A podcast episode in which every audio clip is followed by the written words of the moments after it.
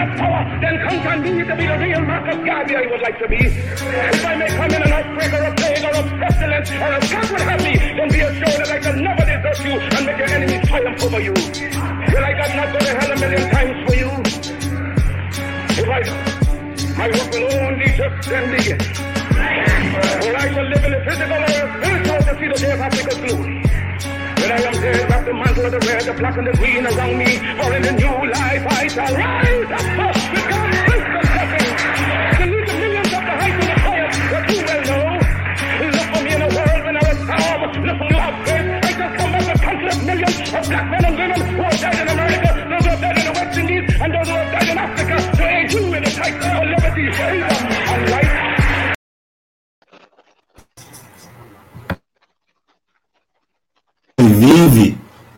Sejam bem-vindos, sejam bem-vindas a mais um episódio do podcast da Afrocentricidade Internacional.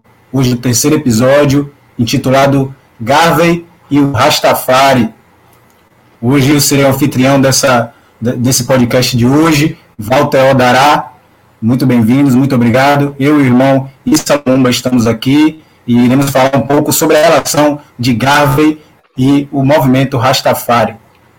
Aproveita aí, senta confortável na cadeira, aproveite alguma coisa para se hidratar, pegue o lanche, que a nossa live vai começar. Chama os amigos, aproveita o link, chama os amigos, chama as amigas, guarda, salva aí o sininho para também você poder assistir os outros episódios. Mais uma vez, sejam bem-vindas, sejam bem-vindas. Vamos começar aqui é, apresentando as, os convidados e as convidadas. Eu vou pedir para que vocês se apresentem e a, a, já aproveitando, quando vocês terminarem a apresentação, eu gostaria de saber o que Garvey representa na caminhada de vocês até o dia de hoje. Fiquem à vontade.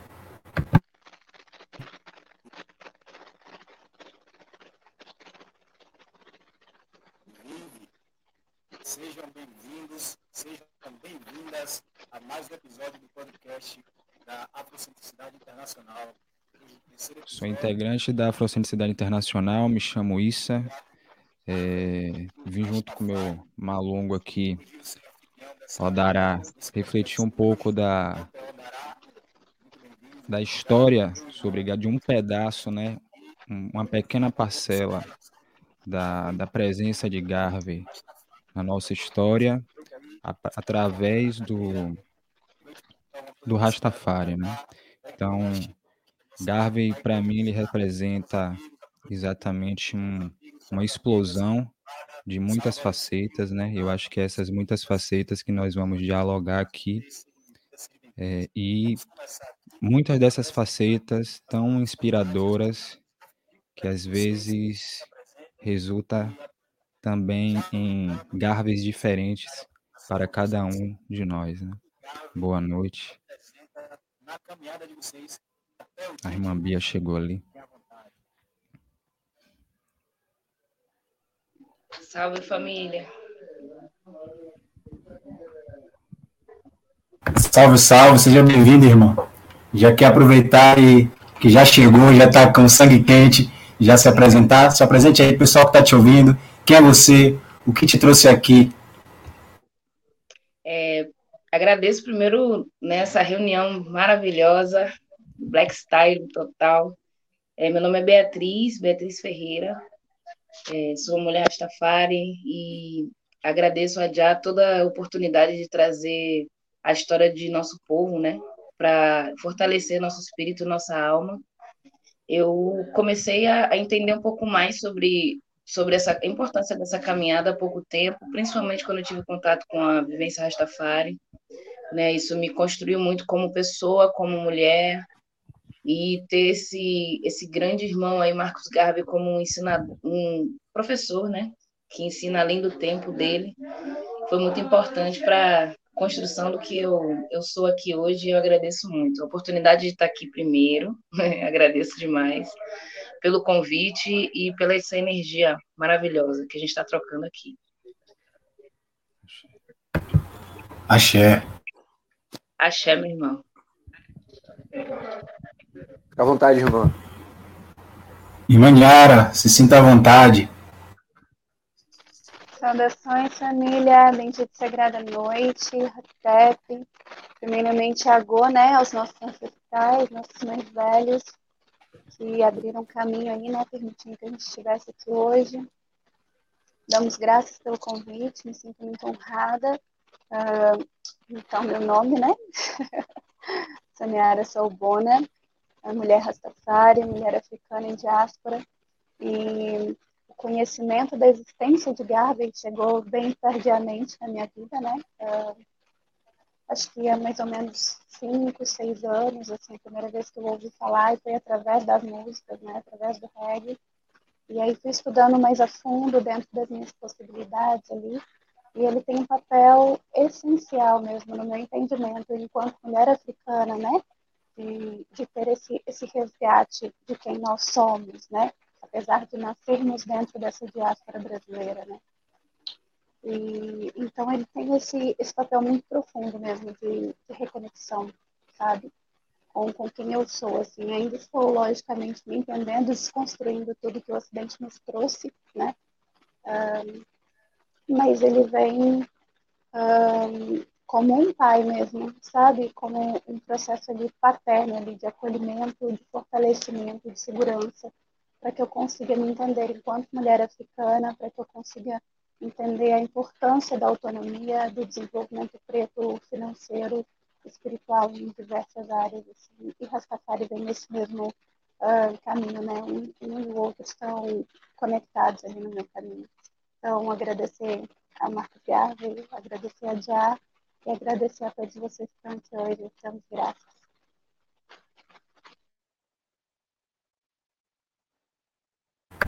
Já. Irmão Leandro, fique à vontade. O microfone está com você. Vocês me ouvem bem? Sim, está tranquilo por aqui. Saudar o nome Valeu. do homem, temos que responder, viu? É, boa noite, boa noite a todas, a todos. Axé para quem é de axé.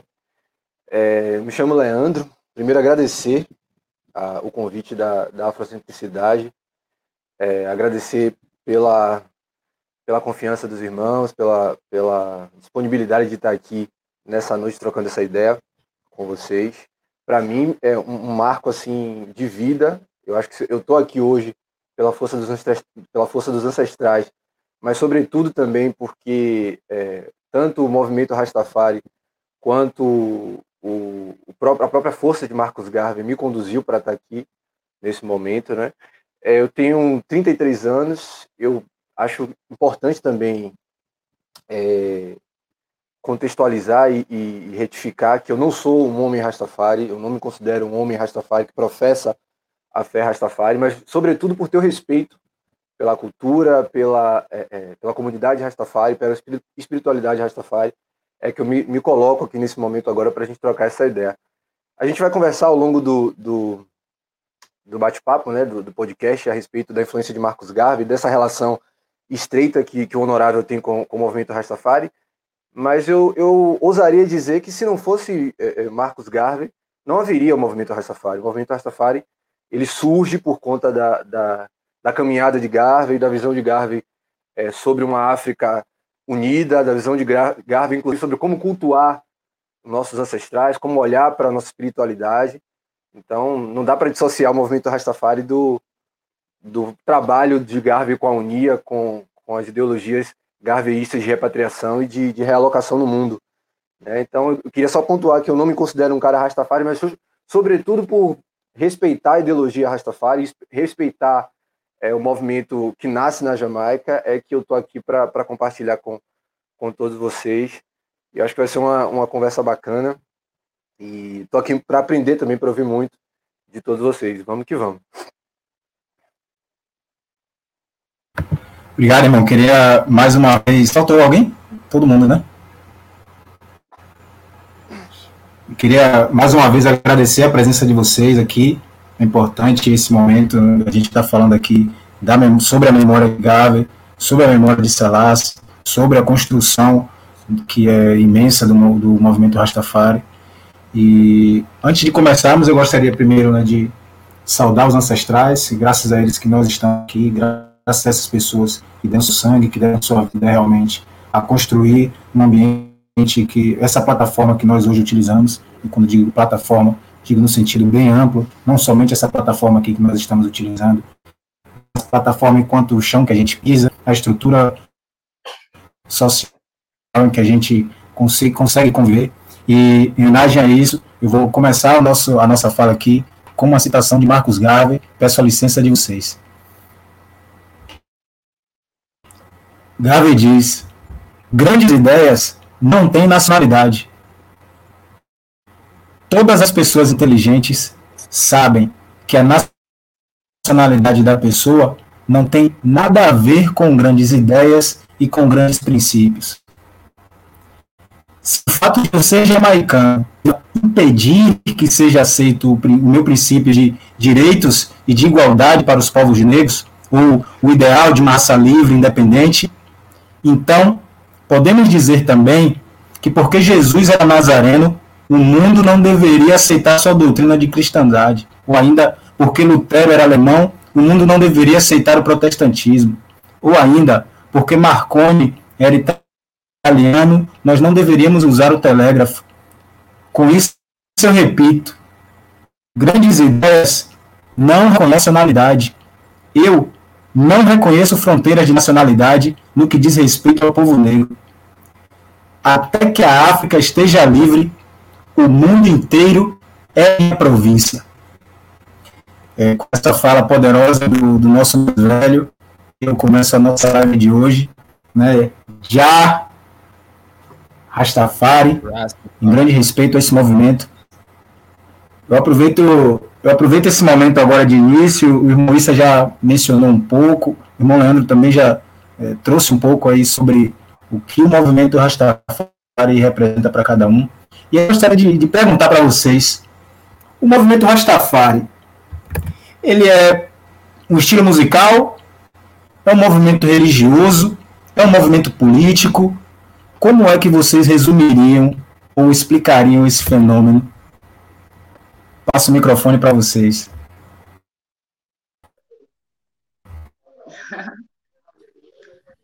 Rapaz, é, com a licença do grupo aí, se eu puder expressar, dentro da vivência, dentro de toda essa experiência que eu tive na vivência Rastafari, eu, eu vejo que é um caminho de vida, né? É um, é um caminho onde a gente encontra o equilíbrio e a gente encontra todo, todas as ferramentas e principalmente as informações que são necessárias para que a gente tenha firmeza espiritual, mental e física, para estar junto com toda a sabedoria que os nossos ancestrais passaram e se preocuparam em deixar para que a gente soubesse né, como, como lidar, como agir nesse tempo. Eu vejo que Rastafari é esse resgate dessa sabedoria ancestral que nos faz caminhar por um caminho de vida, né? Praia Nai é bem, é bem isso. Rastafari é um caminho de vida. Exato. Fugindo até um pouco da, da colocação, se eu puder continuar a fala da irmã Beatriz, é, até fugindo um pouco da compreensão fechada do que é religião, até porque o, o Rastafari ele surge de uma confluência de diversas necessidades, né? Que o povo negro passou, que o povo africano passou, basicamente, digo Rastafari enquanto sistema espiritual organizado por africanos que estavam na diáspora, né? Porque a espiritualidade em si já estava na África. Então ela é uma, acaba sendo uma confluência de diversos, diversas necessidades, né? A necessidade política e a necessidade espiritual, né? Então, é, voltando até para a pergunta que o irmão fez assim mais ao pé da letra, é, o Rastafari ele não é um movimento musical, né? Ele Rastafaris utilizaram da música para potencializar a mensagem de Jah Rastafari, né? É, inclusive em muitas das comunidades jamaicanas de Nyabing é proibido tocar reggae. Né? porque é encarado como música da Babilônia, por assim dizer. E também não em todas, né, mas de alguma forma algumas comunidades não permitem esse entroncamento aí. Então, tendo em vista que é um sistema é, espiritual, ele também, o que é meio complexo de dizer, né, sistema espiritual, porque a ideia de sistema também é problemática dentro do próprio vocabulário Rastafari, que faz uso do patuá, rastas, é do, do, do próprio do vocabulário Rastafari, que faz uso do patuá, né, que é um, um, uma espécie de criolização de línguas africanas com outras, entre línguas diversas africanas com a língua inglesa, a própria palavra sistema já é uma palavra ordenada pela Babilônia, né? Que é exatamente Sim. aquilo que tá, traz a desgraça para o nosso povo. Né? Então, é um, eu compreendo, eu acho que muitos dos outros irmãos e irmãs Rastafari também compreendem a caminhada de Rastafari como uma atividade voltada à compreensão e que, sobretudo, valoriza a mística, o culto aos ancestrais e os aspectos místicos da vida, né? E, logicamente, é, para a gente não cair numa besteira também, Rastafari é aquele que, que crê em Haile Selassie como Messias e em Empress Meneai, porque senão a gente acaba cometendo um pequeno deslize, né, que acaba se tornando algo muito grande de perder o caminho da coisa como ela é. Né? Eu queria acrescentar. Oh, desculpe, irmã, pode ficar, pode ficar à vontade. Fica à vontade. Uh, concordo em relação a, a Rastafari uh, não estar relacionado à música no sentido de ser um estilo musical, né? A gente tem durante a década de 60 ali uh, uma difusão maior, né, da palavra de já, do entendimento do que é Rastafari a partir da música, mas ali dentro na década de 30, né, quando quando Rastafari, né, quando uh, sei lá, se passa pelo processo de coroação, em que a gente vai ter esse início de Rastafari uh, a partir do entendimento, né, por isso essa relação profunda com Garvey, que Garvey profetizou que isso aconteceria, quando ele diz que a gente vai passar por, pelo nosso processo de redenção a partir do momento em que esse rei, né, ser coroado na África. Uh, então não é, né, não, não é um estilo musical, mas tem essa, essa relação profunda porque a partir da, do reggae que foi uh, difundido, né? Mas assim como todo processo, a gente sabe que quando algo é retirado de África e vem para as diásporas, vem para o Ocidente, a gente passa por esse processo de uh, esvaziamento, digamos assim, né, da, do sentido, do sentido. Então aquele reggae raiz, né, que onde a gente é, tem, tem esse, esse racionamento onde é trago toda essa consciência, ele passa aí por esse processo onde ele vai um, acabar se tornando um pouco mais raso, né, no entendimento.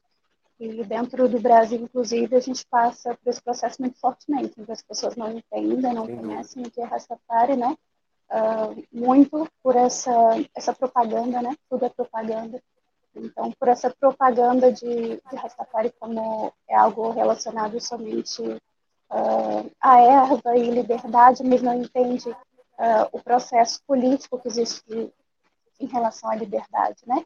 É, então, Rastafari também é, dentro do meu entendimento, um processo político, um movimento político. Porque é um movimento de vida. Ele fala sobre a forma com que vamos lidar com o mundo e o que nós esperamos que o mundo seja a partir da nossa postura, né? Eu particularmente não gosto do entendimento de religião, é, que pegando o gancho do irmão aí, a palavra, né? Religião vem de religar e Rastafari, assim como ouso dizer, acho que todas todas as, as espiritualidades e entendimentos de espiritualidade africanos, né? Embora existam diversas Áfricas, né?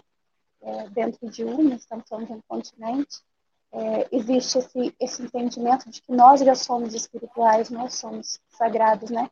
Então, dentro do meu entendimento, não há nada a ser religado, nós já estamos ligados a essa espiritualidade, o que a gente faz é reconhecer. Então, uh, não gosto e não utilizo, eu particularmente, não que, que outras pessoas estejam erradas, de utilizar esse entendimento de religião, mas de espiritualidade mesmo. E dentro da espiritualidade, naturalmente, a gente vai trabalhar essa questão do, do modo de vida e sendo política também, já que nós somos pessoas pretas, corpos pretos, e para a gente alcançar essa redenção, essa liberdade, essa autonomia, a gente precisa se movimentar uh, de uma forma política. Eu eu vou aproveitar né, a fala dos irmãos e das irmãs para contar um pouco, de uma história breve, mas eu acho que ela explica e responde a pergunta do irmão Dará a respeito do, da visão que a gente tem em relação ao movimento Rastafari, a minha visão particular, por que, que eu não, identifico, não me identifico como um homem Rastafari. Mas a, a história é a seguinte: é, eu acho que o fato de, de, eu explicar essa história vai responder um pouco da, da pergunta do irmão e para a galera que está tá acompanhando a gente. É, o movimento Rastafari é, chegou para mim através do reggae, óbvio, desde de, de, muito jovem, desde muito novo, eu tive contato com reggae e eu comecei a, a fuçar, saber para saber do que aquelas pessoas estavam falando, enfim. A língua é uma dificuldade, né? O inglês, a gente recebe tudo em inglês, então a gente tem a dificuldade de, de fazer as, as conexões todas, mas enfim, eu, eu me aproximei do movimento Rastafari a partir da perspectiva da musicalidade. Só que dentro do movimento Rastafari eu tive contatos com diversas lideranças, com pessoas aqui no estado da Bahia, né? Com pessoas que é, professavam a fé Rastafari.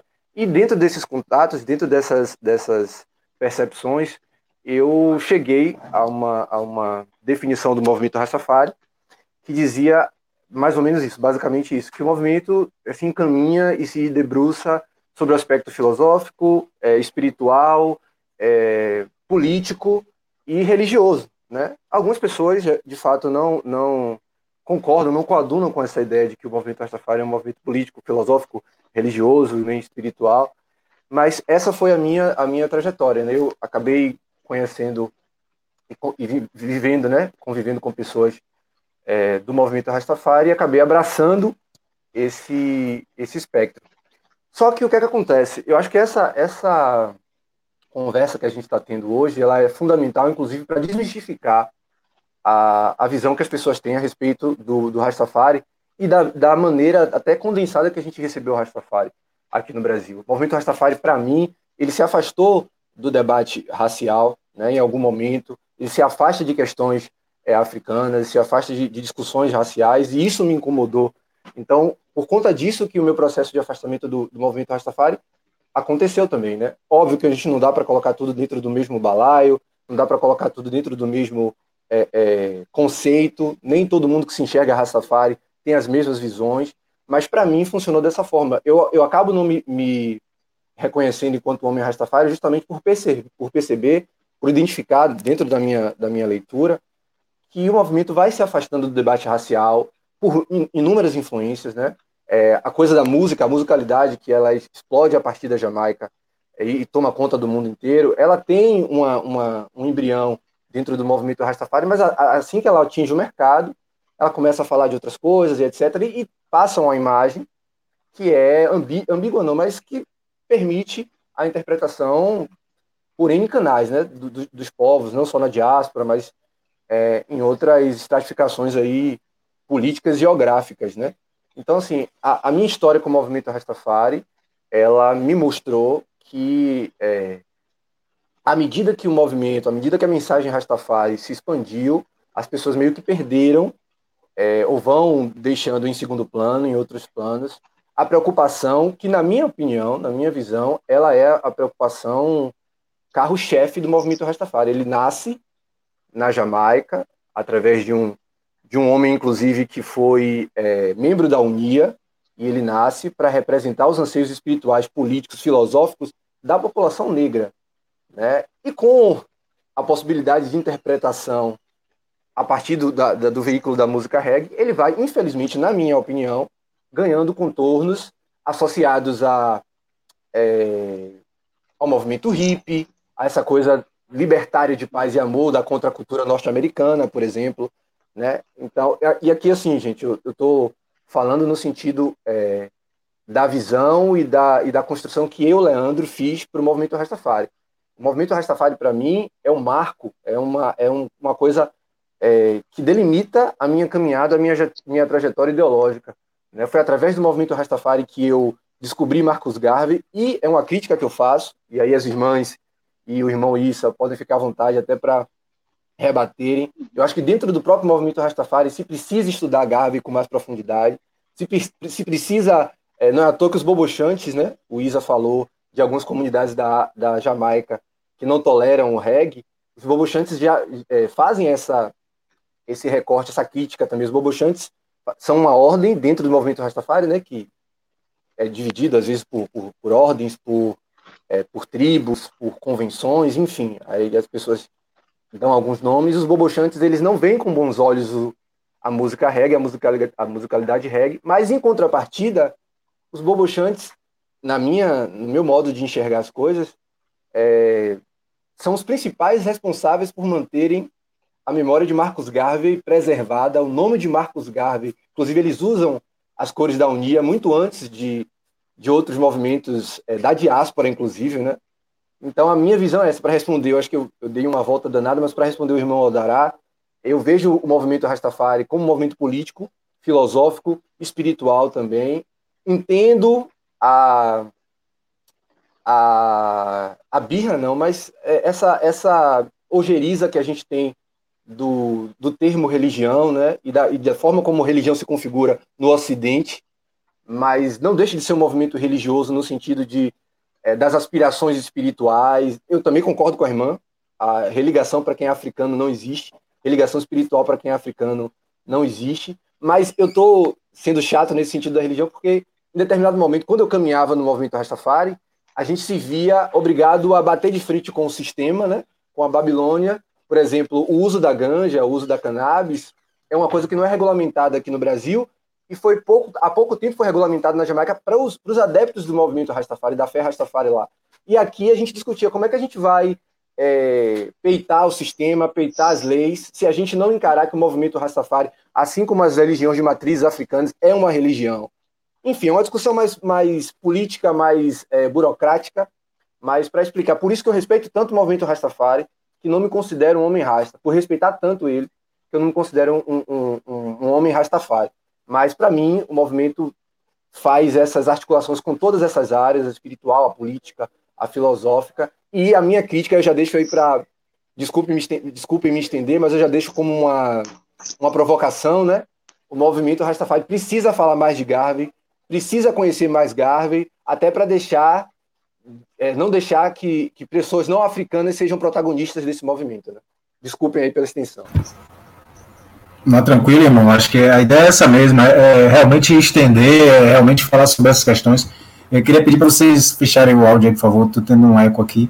Não sei se, ou, ou se. Obrigado. É, é, eu acho que com essa mesa é importante a gente fazer essas demarcações, né? porque realmente ele é tanto um movimento político quanto um movimento religioso e ele tem elementos musicais. Ele não é um estilo musical. Né? O estilo musical que a gente poderia dizer é um reggae que tem inspiração no movimento Rastafari, a gente poderia dizer. Mas ele é muito, ele é inclusive a gente poderia dizer que ele é um modo de vida. A gente ouve é, a, a, alguns mais velhos jamaicanos de, de, diversas vertentes da cultura Rastafari, se referindo ao. Já ouvi isso no ano passado e esse ano, inclusive, mais velhos falando que o movimento Rastafari, para além de tudo, com um posicionamento muito parecido com o seu, irmão Moale, é, para além de tudo, é um movimento político. É um movimento e, é um movimento político específico de libertação do povo negro, de libertação do povo africano que reconhece eh, o povo negro em todo lugar do planeta Terra como um povo africano. E aí, nesse sentido, antes de qualquer coisa, ele é um movimento político de libertação. E aí, essa libertação necessariamente envolve os elementos culturais, necessariamente envolve os elementos religiosos.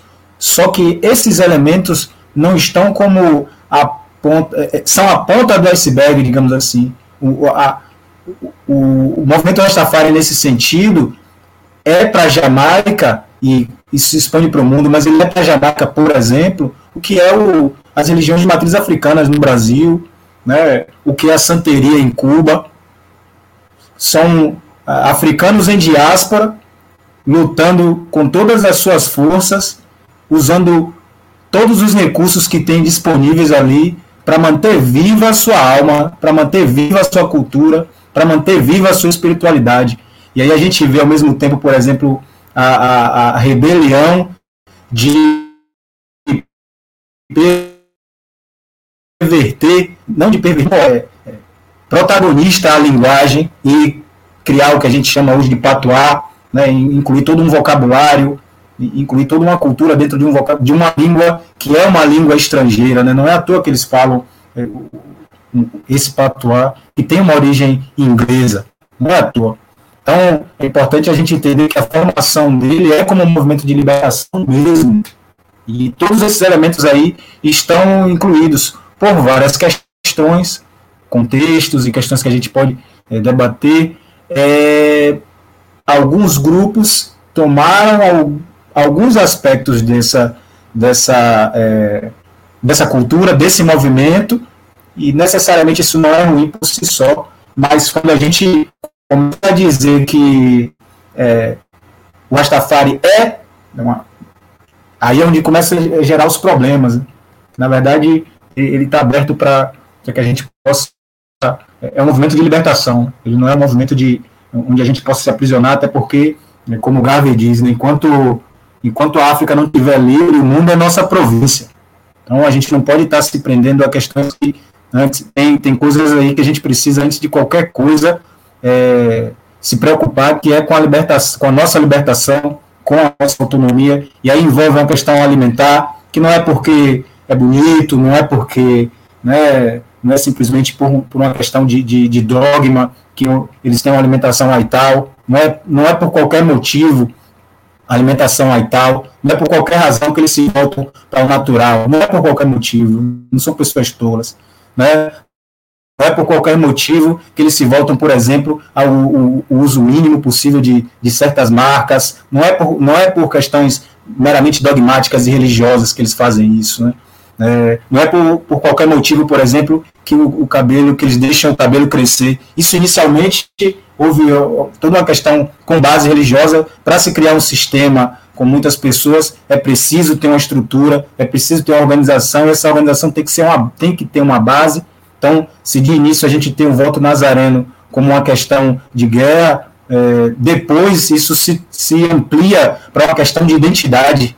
Né, e aí todas as outras vertentes uh, se mantém esse voto, né, muitos uns não é, sempre, né, já, a gente já ouve Rastafari falando que Rastafari é muito mais do que só os dreads, e isso não só aqui no Brasil, né, amplamente, inclusive na, no, no próprio, na própria diáspora da Jamaica, mas que tem uma questão que tem a ver com a identidade, né, a libertação, a autonomia da nossa identidade, o reconhecimento dos nossos padrões como centro, e aí é importante a gente né, retomar isso e não permitir que algumas vertentes, que assim, não tem problema nenhum você escolher um ponto desse do, do que a gente chama de movimento Rastafari como a base de sua vida, ele religioso, seja como estilo de vida, seja como a inspiração que gerou o reggae, mas transformar o, o Rastafari nisso somente é um desrespeito com, as, com os nossos mais velhos, enfim, é um ato de, de precipitação. Eu não diria nem não diria nem tão fundo, eu diria assim,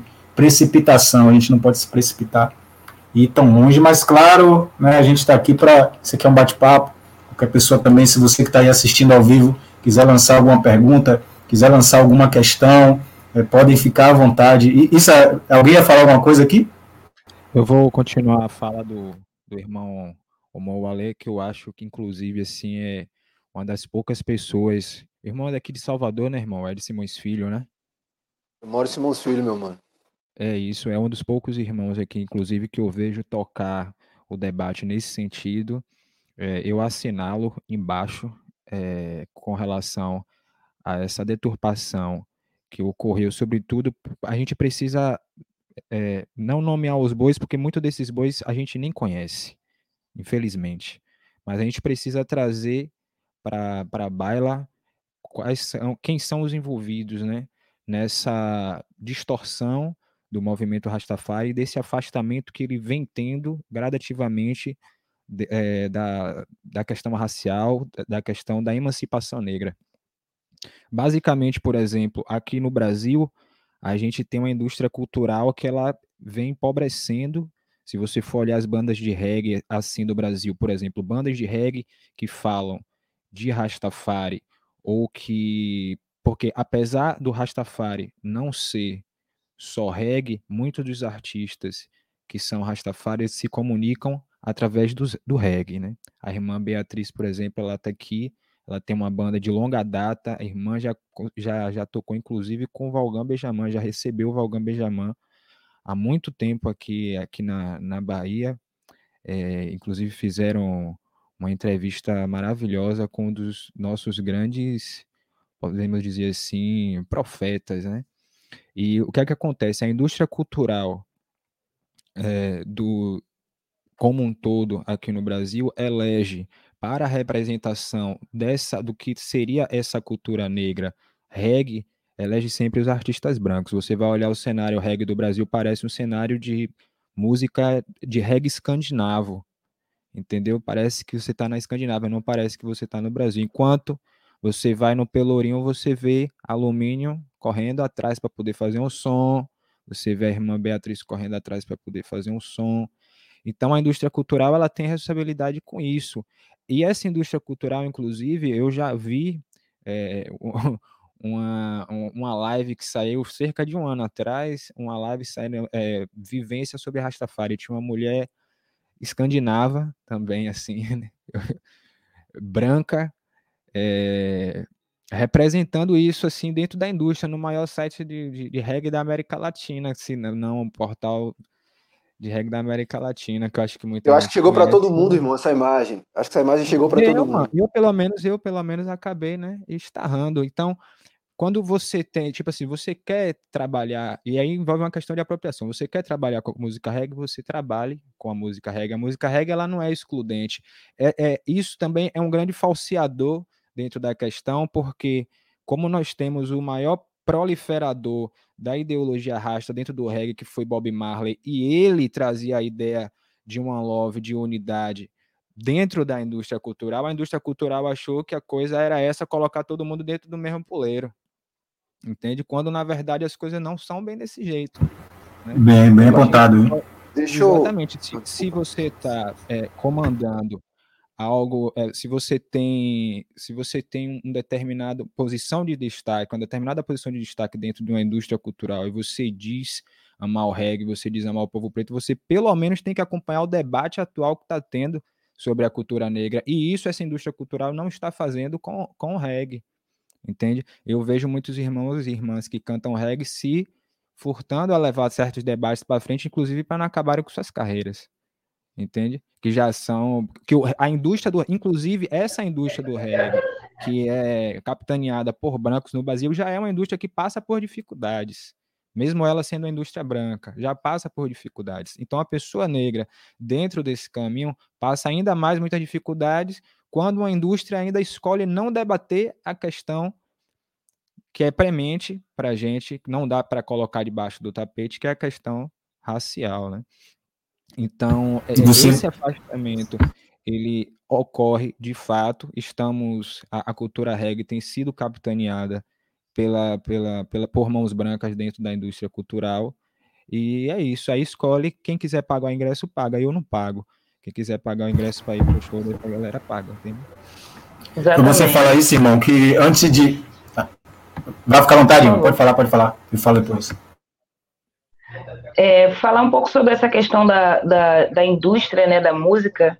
É, para mim é bem, é bem curioso isso que o irmão falou, porque desse, desses anos todos que eu vim trazendo, né, de, de, fazendo a música reggae e tendo a, a música reggae como um veículo de transportar as informações que eu tenho dentro da minha vivência, né, principalmente como uma forma de dialogar com as pessoas, né, nessa entrevista que, que, que o Raston Tom faz com, com o Vogue, o Vogue fala que a gente está num tempo onde a gente deve se comunicar em veículos de massa, entende? Porque a gente está num tempo onde a gente precisa é, acelerar esse processo da oralidade, a gente precisa acelerar esse processo de fazer a informação chegar ao povo para que o povo realmente é, é, entenda um pouco mais sobre a sua história através de uma música, entende? Quantos de nós, quantos de nós começou a ouvir sobre Rastafari através da música reggae?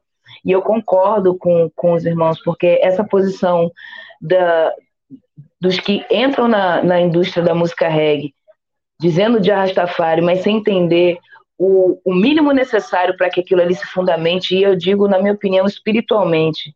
Porque muitas dessas pessoas que estão em, em grandes palcos ou estão dentro dos holofotes, elas conquistam um espaço de uma terceira dimensão, que dentro de uma busca, quando a gente acompanha os irmãos como o Midnight ou a Desarri ou outros grandes, grandes que não se furtaram de, de trazer em primeira instância a, a, a, militância pelo seu povo, eu acho que é, é, essa é um ponto de, de crítica que a gente tem que estar tá fazendo o tempo todo, entende? Aqui no Brasil, eu, eu por, por ter uma banda de reggae, por estar em contato muitas vezes com essas outras bandas de reggae, é, é, é, é notório o quanto eles são vazios. A maioria deles são brancos e a maioria deles são vazios, com honrosas exceções de artistas brancos que tocam reggae e que entendem a importância de estar tá fazendo referência à, à terra-mãe, fazer referência à África, fazer referência ao que realmente fundamenta todo esse movimento. Porque Rastafari vem se levantando para a libertação do povo africano e de África, entende? Então, a partir do momento em que eu e eu, eu e eu Rastafari se levanta para falar da sua mãe, África, e da sua, da sua força motriz criadora de Rastafari, a gente precisa ter esse compromisso dentro da música reggae, principalmente para que ela não seja realmente vazia. A Yanai teve uma passagem na vivência bobochante, e conversando com o Prince Tiger, ele falava muito sobre essa questão do entendimento, sobre o conhecimento, para que a gente não pegue uma informação e, e, coloque ela engessada, como é normalmente nos dogmas. Eu e o Rastafari vem trazendo a disciplina do dia a dia, através da prática dos ensinamentos. E aí você vai adquirindo conhecimento e sabedoria, né? Então, é, é, é, entender a música reggae como uma ferramenta de comunicação de massa é importante. Agora, não, pode não se pode perder o objetivo daquilo. E aí é onde eu vejo que esses artistas brancos, eles não, não, não estão alinhados com o, o objetivo e o propósito, porque eles não estão é, dispostos a perder o que eles conquistaram, que nada mais é do que dinheiro e holofote, em busca de real militância. E é isso que a gente precisa nesse tempo, real militância. É isso, pra... você falar isso, irmã, que é, você já traz aí alguns aspectos importantes, né? somando com o que o irmão Issa, o irmão falaram, que é o seguinte, primeiro, a gente teve um problema de tradução o modo como o, movimento Rastafari foi apresentado para a, a, população preta no Brasil passou por um, um, processo de tradução que foi, vamos dizer assim, é, é, foi muito, mas realmente muito bloqueado. Palavra me, me, surgiu, me sumiu agora, a palavra que eu queria dizer, censurado. Foi muito censurado. O que, que passou para a gente no movimento Rastafari? Né? que são pessoas que se envolvem né, no uso da, da erva e que falam de já e que são, né, são apresentados como loucos, né, pessoa, quase que como pessoas loucas. Né? Você precisa só falar de já e fumar maconha. Né? Isso foi apresentado para nós e falar de amor, sendo que qualquer pessoa que tenha o acesso, por exemplo, à vai perceber que um dos primeiros fundamentos do movimento Rastafari é autoconhecimento e conhecimento. Os caras são, todos eles, são pessoas absolutamente letradas, todos eles. Eles leem muito, não é só a Bíblia. Né? A gente pensa que eles leem só a Bíblia, eles leem muito. A ciência é um fundamento para eles. E aí tem até um momento em que questionam é, Bob Marley, porque ele criou uma, uma produtora, né, gravadora de, de, discos, a gravadora era dele, a produtora era dele, era tudo dele, e perguntaram como é que ele estava usando aquilo, porque era de Babilônia, Babilônia não tem nada. E aí é, é a questão de que a gente entra a falar que é, a ciência, a produção humana não tem dono, não é uma propriedade do povo europeu a ciência.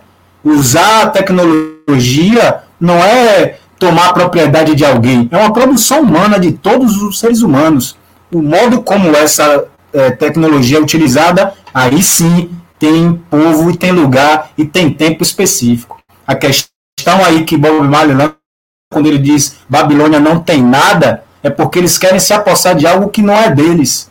E aí é apresentado para a gente que o Rastafari se põe como Babilônia, é, isso é de Babilônia e não se afaste da Babilônia, né, e Babilônia sendo um movimento cultural, sendo um modo de ser, um modo de existir, um modo de utilizar as coisas, e eles fazem, a, a tradução disso foi como se, olha, ciência, tecnologia é da Babilônia, vocês não devem usar dinheiro, mercado, é, medicina, nada disso vocês devem utilizar. Vocês devem ficar no mato, rezando e, e sentado fumando erva. Né? Essa é a tradução que foi apresentada para a gente. Inclusive, é, outra, outra má interpretação é que, por exemplo, Bob Marley, a gente ouve muito que as traduções de que ele fala muito em amor, mas as músicas dele são todas elas, todas elas carregadas com discurso de, de Marcos Garvey, todas elas são carregadas com discurso de Salassi, a gente tem War, né, que é até que toda a filosofia, e aí quando ele fala filosofia, é a filosofia no sentido ocidental, né, seja completamente descreditada e abandonada, haverá guerra no mundo. E aí, quando você vai estudar essas filosofias e entender por quê, não é simplesmente uma disputa de olha, eu não quero isso e é melhor o meu. É porque essa filosofia promove a guerra. Enquanto esse modo de ser, de existir, não, não for abandonado, e aí é o movimento de libertação, é, a, a guerra vai continuar acontecendo. Porque esse, isso é o que promove, né? Onde nós estamos agora, né? A, destruição dos recursos, destruição de outras pessoas, enfim, isso é, é, é uma. Vou, vou, vou, abrir espaço aqui, irmão. Só para a gente dizer isso, né? E, e, outra coisa interessante, tem uma entrevista clássica de, de Bob Marley que um, um repórter é, pergunta para ele se ele pode ser Rastafari, né? O cara é, norte inglês, se não me engano. Pergunta ele disse: não, não pode, você teria que nascer de novo, você não tem como escolher. E aí é o aspecto de, de Rastafari como um movimento de libertação. Como é que ele, ele vai se libertar de quê? O que, que o europeu vai se libertar? Não é uma religião que você vai ser adepto. Essa é a diferença.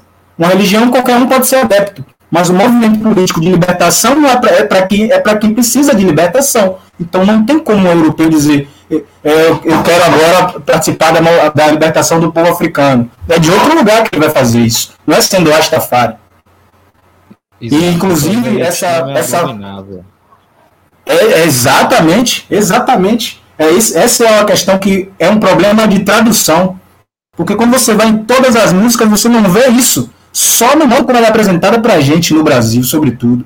Você vai, por exemplo, agora tem uns caras na. na é, é, é, Jalano, tem, tem mais outros dois, é, Bad, Baddest, Mo Baddest, tem Reon, é, Reon Elborne, que são de, é uma galera de Trindade e Tobago, que estão falando, estão passando reggae a mensagem Rastafari de uma forma que pra gente aqui do Brasil é absurda, ninguém tá falando de amor, ninguém tá falando é, um pouco parecido, inclusive, com o trabalho que Issa vem fazendo. É outra questão. O movimento é outro. E aí é importante a gente entender essa diferença, né? Que esse problema de tradução gerou essa confusão. Muitos irmãos, até que eu conheço, alguns eu conheço honestos, absorveram essa, essa apresentação do Rastafari de segunda mão e aí ficam lendo a Bíblia e falando de, de certos profetas e acha que isso é ser Rastafari simplesmente, né? E não é o caso. Enfim, pode, pode vou largar o microfone, eu mole, fica à vontade aí, e depois vocês podem falar aí. Não, eu, se, a, se a irmã Niara quiser falar, porque eu também eu já tinha falado antes, eu queria, eu queria dar uma contribuição, mas se ela quiser, fica à vontade, irmã. Pode falar, irmã, falo logo depois de você, sem problema. Ok, então. É, Issa falou a respeito do. Ele deu exemplo do. Primeiro, o irmão Odará e a irmã Beatriz também falaram é, sobre essa importância de encarar o movimento Rastafari como um movimento político também. E o irmão Odará, se eu não me engano, falou fez uma declaração, fez uma citação de um rasta que é bastante conhecido por ser incisivo nesse sentido, que eu, eu acredito que seja o Mutabaruca, que é um jamaicano, né? É, ele se, se enxerga, se lê, é a forma como, se ele se, como ele se projeta no mundo. Um homem rastafari e panafricanista, é isso que ele fala, e é um cara que está sempre falando isso. Ele, ele é, dá sempre entrevista, está falando sempre na, nas mídias sociais, etc., e sempre pontuando que ele encara o movimento Rastafari como um movimento de libertação negra, a partir de tudo. E aí o Issa falou também, a irmã falou, e o Issa é, é, coadunou, que não dá para falar de movimento Rastafari sem ser na perspectiva africana, né? Mas enfim. Só que o Issa falou uma outra coisa que me chamou a atenção a respeito do reggae. E aí eu vou voltar um pouco é, aquilo que eu falei no início da nossa, da nossa conversa. Nós estamos falando aqui há quase 50 minutos sobre Marcos Garvey e o movimento Rastafari. E a gente pouco falou de Marcos Garvey. Mas é a gente isso. vai ter essa oportunidade. E o que eu queria falar é o seguinte: Issa falou a respeito do, do Bob Marley ter sido vendido como o cara do One Love, ele cantava One Love, ele falava do amor, da união entre as raças. Eu concordo, não, não, não digo que, que isso não acontecia, não. Mas em contrapartida, né, do outro lado do bagulho, é, Bob Marley fez o, talvez o disco mais afrocêntrico da história da música negra, que é o Survival. E o, o disco é, deveria se chamar Black Survival, Sobrevivência Negra. A Asland, gravadora de Bob Marley, fez com que na época, ó, você não vai conseguir alcançar todo mundo, né? Inclusive, é, é, eu tenho, tenho outro exemplo que eu também quero trazer sobre essa coisa da distorção do movimento Rastafari, por conseguinte do reggae. Tem essa questão do Survival, que foi um disco que o Bob Marley, com os Wailers, quiseram atingir o mercado negro. Bob Marley morreu nos Estados Unidos, fazendo show lá no, no Madison Square Garden e na, e na, na parte norte-americana da turnê dele, querendo atingir a população negra norte-americana, que virava as costas para o reggae, virava um pouco as costas para o que o reggae estava falando, de Marcus Garvey e tal. E o Survival foi uma dessas alternativas. Então Bob Marley só não falou. É, ele, ele tinha declarações controversas, entre aspas. Ele queria vender, ele queria estar no mainstream falando de coisas mais amenas, mas ele também falou muito sobre repatriação, sobre é, Marcus Garvey, não só no Survival, mas em outras passagens. E outro exemplo que eu queria dar para deixar isso bem claro, como o movimento Rastafari e como a ideia de Marcus Garvey fica em segundo plano, é, para infelizmente para a maioria, para a grande massa da, das pessoas que, que ouvem o reggae, é o Katia Fire. O Katia Fire se tornou um símbolo do Rastafari. O Katia Fire é um disco de Bob Marley and the Wailers, né? Que se tornou um símbolo do que significava o reggae é, pelas, pelas vias ocidentais, pelos olhares ocidentais, porque ele sai com uma capa com Bob Marley com um spliff, com baseado na boca, e se associou aquela ideia do Katia Fire ao cara, como a irmã falou, do loucão, que fuma maconha e etc. Só que Katia Fire, e aí o Issa falou, Katia Fire, é, o Issa falou da importância do patuá, que é uma língua é, falada na Jamaica, de, que tem a, a, a participação do inglês, mas é uma língua crioula, uma língua, inclusive, que os rastas usam é, e acreditam que é uma língua que faz com que o, o, o, sistema, os opressores não consigam identificar as coisas que os rastas falam, né? O patuá. E o Katia Fire, esse disco, para mim, ele, ele denota isso que a gente está conversando, que é uma expressão que os rastas usavam para falar é, é, para amaldiçoar os seus algozes. Katia Fire nada mais é, literalmente é colocar fogo, óbvio, mas na, na expressão é, Rastafari e crioula da Jamaica, Katia Fire significaria vá para o inferno. E o disco em si, o Katia Fire, não é um disco de apologia a cannabis, não é um disco talvez sequer é, é, de rock and roll, de, de música negra proeminente daquele momento. O Katia Fire é um disco afrocêntrico que fala sobre a rebelião e a organização de pessoas negras e foi vendido para o Ocidente como um disco de o próprio, o próprio Chris Blackwell, né, que é o, o agente da Aslan, ele fala que ele, ele quis amaciar o disco para ele ser vendável e palatável para o branquelo que gosta de Beatles, de que gosta de Rolling Stones e tal. Mas é um disco é, especificamente afrocêntrico. Então, assim, eu concordo com o irmão Issa quando ele fala que é, Bob Marley também cantou o amor, mas todas as turnês de Marley, você tinha lá Marcos Garvey na, atrás, é, ele fala sobre Marcos Garvey em inúmeras entrevistas. A, o, o Tuff Gong, que é o selo que o pessoal falou aqui, né, da, da indústria que, que Bob Marley montou, é um, é um selo, é uma indústria baseada na, na ideia de autonomia do garveísmo, de Marcos Garvey. Né? Os próprios é, bobochantes, eles vendem vassoura porque Marcos Garvey falava da autonomia para que eles pudessem vender. E só para finalizar, eu vou arrematar agora, que é a questão do. O, o, se eu não me engano, foi o Issa ou se foi o irmão Odara falou de War, que é uma outra leitura que a gente faz, a música War, né, que tem um discurso de Haile Selassie, né, lá na, na, na, Liga das Nações, em 1963, que as pessoas falam, ah, mas é, ele está falando contra a guerra, mas tem um trecho dessa música que ele fala: enquanto os africanos não forem livres, não, enquanto essas coisas acontecerem, enquanto houver guerra na, em Angola, é, ele fala um outro país de, da, do continente, Angola, Moçambique, haverá guerra e nós africanos iremos lutar se necessário. Então a gente talvez pegou a música War como uma música de pacificação, uma música pacifista, e talvez o discurso tenha sido no sentido de, ó, oh, nós vamos resistir, nós lutaremos, né? Eu acho que também diz um pouco dessa mistificação que fazem em torno do, do reggae, do Rastafari, enfim. Sem dúvida, irmão. Você já abre aí espaço para o nosso segundo set de, de, de debates com a pergunta que é justamente essa. Que tipo de influência foi essa que Marcos Garvey fez, né, trouxe para o movimento Rastafari? Esse é o momento.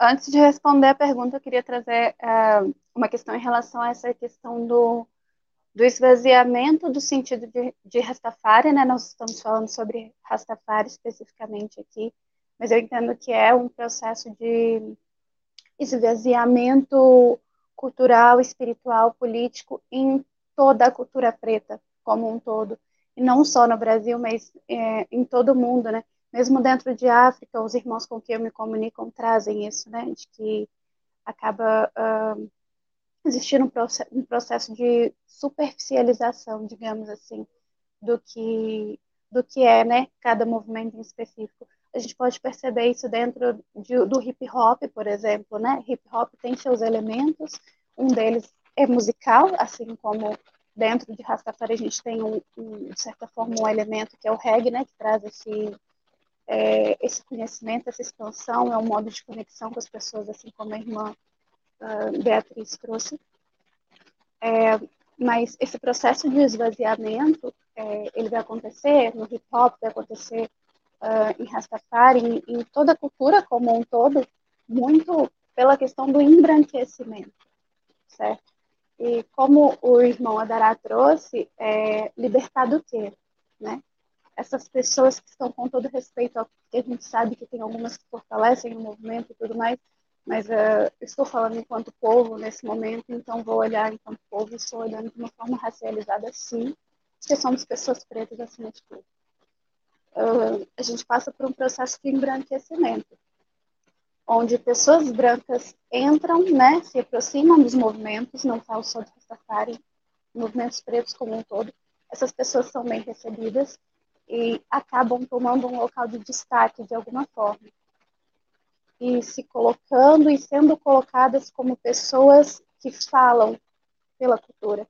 Assim como vocês trouxeram que dentro do reggae é, essas pessoas têm uma maior visibilidade que a irmã, por exemplo. É, então, acho que a gente tem que repensar, não falo só sobre Rastafari, mas como um todo, a gente tem que repensar esse processo de integração, sabe? Nós, nós temos, principalmente aqui no Brasil, eu diria, porque nós temos essa essa campanha política de, assim, de que é o país da, da miscigenação, né? O país uh, da mistura.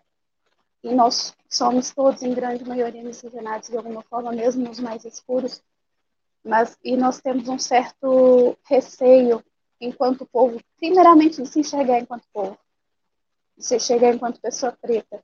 E quando a gente começa a se enxergar como pessoa preta, a gente ainda tem receio de enxergar de fato o outro como branco e criar ali um processo de.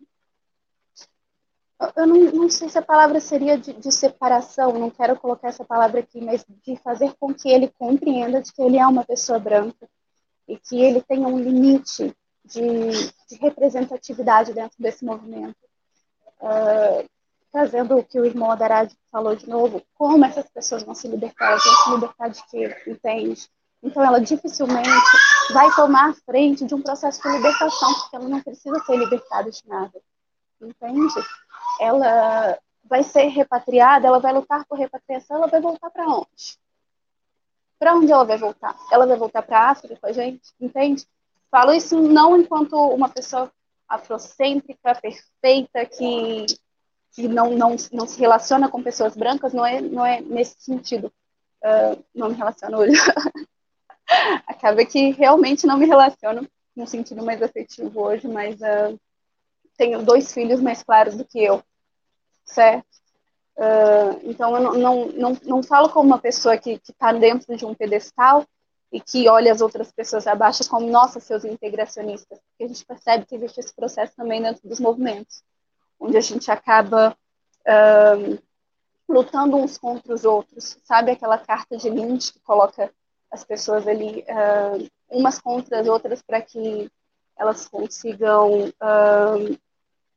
para que elas se enfraqueçam, né? Porque quando a gente não tem um movimento forte, unido, é, é, dissipado, né? É desfragmentado e aí o, o, opressor ele ele passa a ter mais força. Então acho que a gente tem que parar para pensar é, sobre isso mesmo, sabe? Sobre esse processo de integração. E se a gente vai integrar, até onde a gente integra? Até onde essas pessoas têm voz? A irmã Bia falou sobre Bobochante. É, o primeiro contato que eu tive com Bobochante foi com uma pessoa branca uma pessoa branca que queria me falar uh, sobre o que era ser uma pessoa africana. E, logicamente, a minha vivência, né, ela não pode servir como régua para o todo, mas eu percebia um processo de apagamento do que os outros irmãos falavam. Essa pessoa era, se colocava como uma pessoa muito mais africana do que todos os homens pretos africanos é, que, que, estavam próximos, entende? Então a gente tem que é, entender os limites que a gente coloca para essas pessoas, até onde elas podem se posicionar por nós, onde, até onde elas podem ser a nossa voz, porque se, se a indústria consegue fazer com que o Bob Marley pareça alguém que só fuma ganja e fala sobre paz e amor e esconder uma grande parte de todo o resto que ele fala, que é sobre a nossa libertação, o que então ela não consegue fazer tendo pessoas brancas nos representando. É, o irmão Eduardo comentou aí, é, eu não, não, me recordo agora, que já passou um, um, tempinho, mas ele comentou sobre uma questão do, do amor, do entendimento do amor, né? Eu queria frisar algo sobre isso também. É, que a gente tem um, o, o próprio sentido de amor, ele é esvaziado, né? Dentro do, desse nosso entendimento ocidental, desse nosso entendimento uh, embranquecido eurocêntrico, né? Ele é esvaziado. Então, acredito eu que quando Bob Marley e nós mesmos falamos né, em afeto, em amor, é, tem que ser olhado dentro de uma perspectiva africana né? É, não é o tipo de amor que tudo perdoa, tudo supera, tudo aceita de forma alguma. Nós temos sim que aprender a enxergar o amor como algo que tem limites e que tem que ser uh, vivenciado em respeito, inclusive e principalmente um amor que respeite a nossa negritude, a nossa africanidade, entende? Porque amor nenhum, a pessoa nenhuma, no sentido de, de afeto à comunidade uh, dentro de Rastafari, dentro do hip hop, dentro de qualquer coisa, da nossa vivência, né? Esse, esse amor ao outro não pode passar por um processo de desrespeito, onde essas pessoas uh, estão dentro da nossa comunidade, não estão fortalecendo o nosso processo de libertação e ainda prejudicam esse processo, né? Quando elas passam por esse processo de deturpação uh, do entendimento das nossas lutas, da nossa vivência. Enfim, é isso. Perdão por me alongar Boa, e deixo para os irmãos. Deixa Rastafari. eu é, falar. Rastafari. É, uma, o irmão Odorá falou uma coisa que é bem interessante, duas coisas que me veio na cabeça. Primeiro, que se ensina que a gente deve usar a tecnologia para o bem-estar da humanidade. Então, a concepção de que Rastafari é uma coisa arcaica, se a gente partir daí, a gente não consegue alcançar nem um décimo, nem uma ínfima parte do que esse povo Rastafari, que para mim não se define somente é, em 1930, 1930 com a, com a coroação de Selassie, porque é um povo ancestral, para além disso, né, quando a gente entende a caminhada Rastafari, se a gente olhar para o Kemet, a gente vê princípios e valores que a gente discute hoje em dia aplicados lá naquele tempo, onde a gente tinha um alto nível de tecnologia e ciência sendo desenvolvido, né? Para o bem-estar da nossa humanidade, do nosso povo, e isso é interessante a gente entender. Outra coisa que o irmão Dorá também falou que eu queria ressaltar aqui é a questão do é, que ele comentou, né, que, que Marcos que Bob Marley recebia críticas por ter a gravadora dele e tudo mais. E Garvey, para mim, um, um, dos maiores acréscimos que ele faz para a vivência Rastafari, principalmente naquele momento onde a espiritualidade se colocava um pouco inerte ao, ao desenvolvimento material também, ele vem mostrando para a gente que o desenvolvimento espiritual ele também precisa do desenvolvimento material para ser consolidado, né? A gente precisa ter todas essas dimensões sendo desenvolvidas. Então, eu acredito que um, um dos legados que a colonização deixou para o povo africano e que Marcos Garvey vem combatendo é exatamente essa questão da gente voltar a ser um povo glorioso, que tem sim, que é, é sim o detentor das matérias-primas que são é, requeridas pelos outros povos, pelos outros povos para poder é, simbolizar o seu poder. Né? Na Idade Média, toda aquela riqueza que a Europa exibe é, é vindo de África, em sua grande maioria entende? Então é interessante a gente se colocar de novo como esse povo que é próspero, sim, e que pode ter sim suas, as suas sua economia sendo desenvolvida em paralelo a uma mentalidade babilônica e sistêmica que a gente tem, mas com o seu propósito sendo mantido, né? Senão a gente não deixa de se desenvolver, a gente deixa de se desenvolver e a gente se coloca na posição é, adormecida de que para ser um, um, um, preto militante a gente tem que estar no estado de pobreza ou num gueto ou numa favela. Não. Eu acredito que a gente tem que romper com isso e logo, logo, o mais rápido possível, principalmente para que a gente tenha essa, essa ascensão que Marcos Garvey nos ensinou. Entende? Quando ele cria a, a fábrica de bonecas, quando ele cria a Black Star Line, entende? E ele faz isso tudo a partir de um negócio simples de vender jornal, entende? E, e outros, outras questões que ele foi desenvolvendo.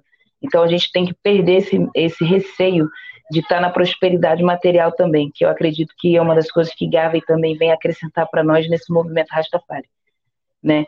É, colocando um pouco sobre Sim. que a irmã, sim, ah, sim, perdão, é, colocando um pouco que a irmã Niara falou sobre a, a integração, a integra, é, é, é como a gente vai integrar essas coisas. É, o, partindo dessa discussão que o Brasil é um, é um lugar onde realmente se coloca a miscigenação como uma, uma coisa que seja boa, né, ou sem colocar a problematização disso tudo, a gente também precisa tomar um certo cuidado, até acho que para não sair da coerência da lógica. Porque se a gente olha para a África como o berço de toda a humanidade, a gente sabe que as, as peles brancas se originaram também de lá. Então a gente, como diz na vivência bobochante, como a gente diz em Rastafari, mais vale e isso é o que causa muita polêmica, criava muita polêmica no Congresso, na época que, que o Pris falava muito sobre isso.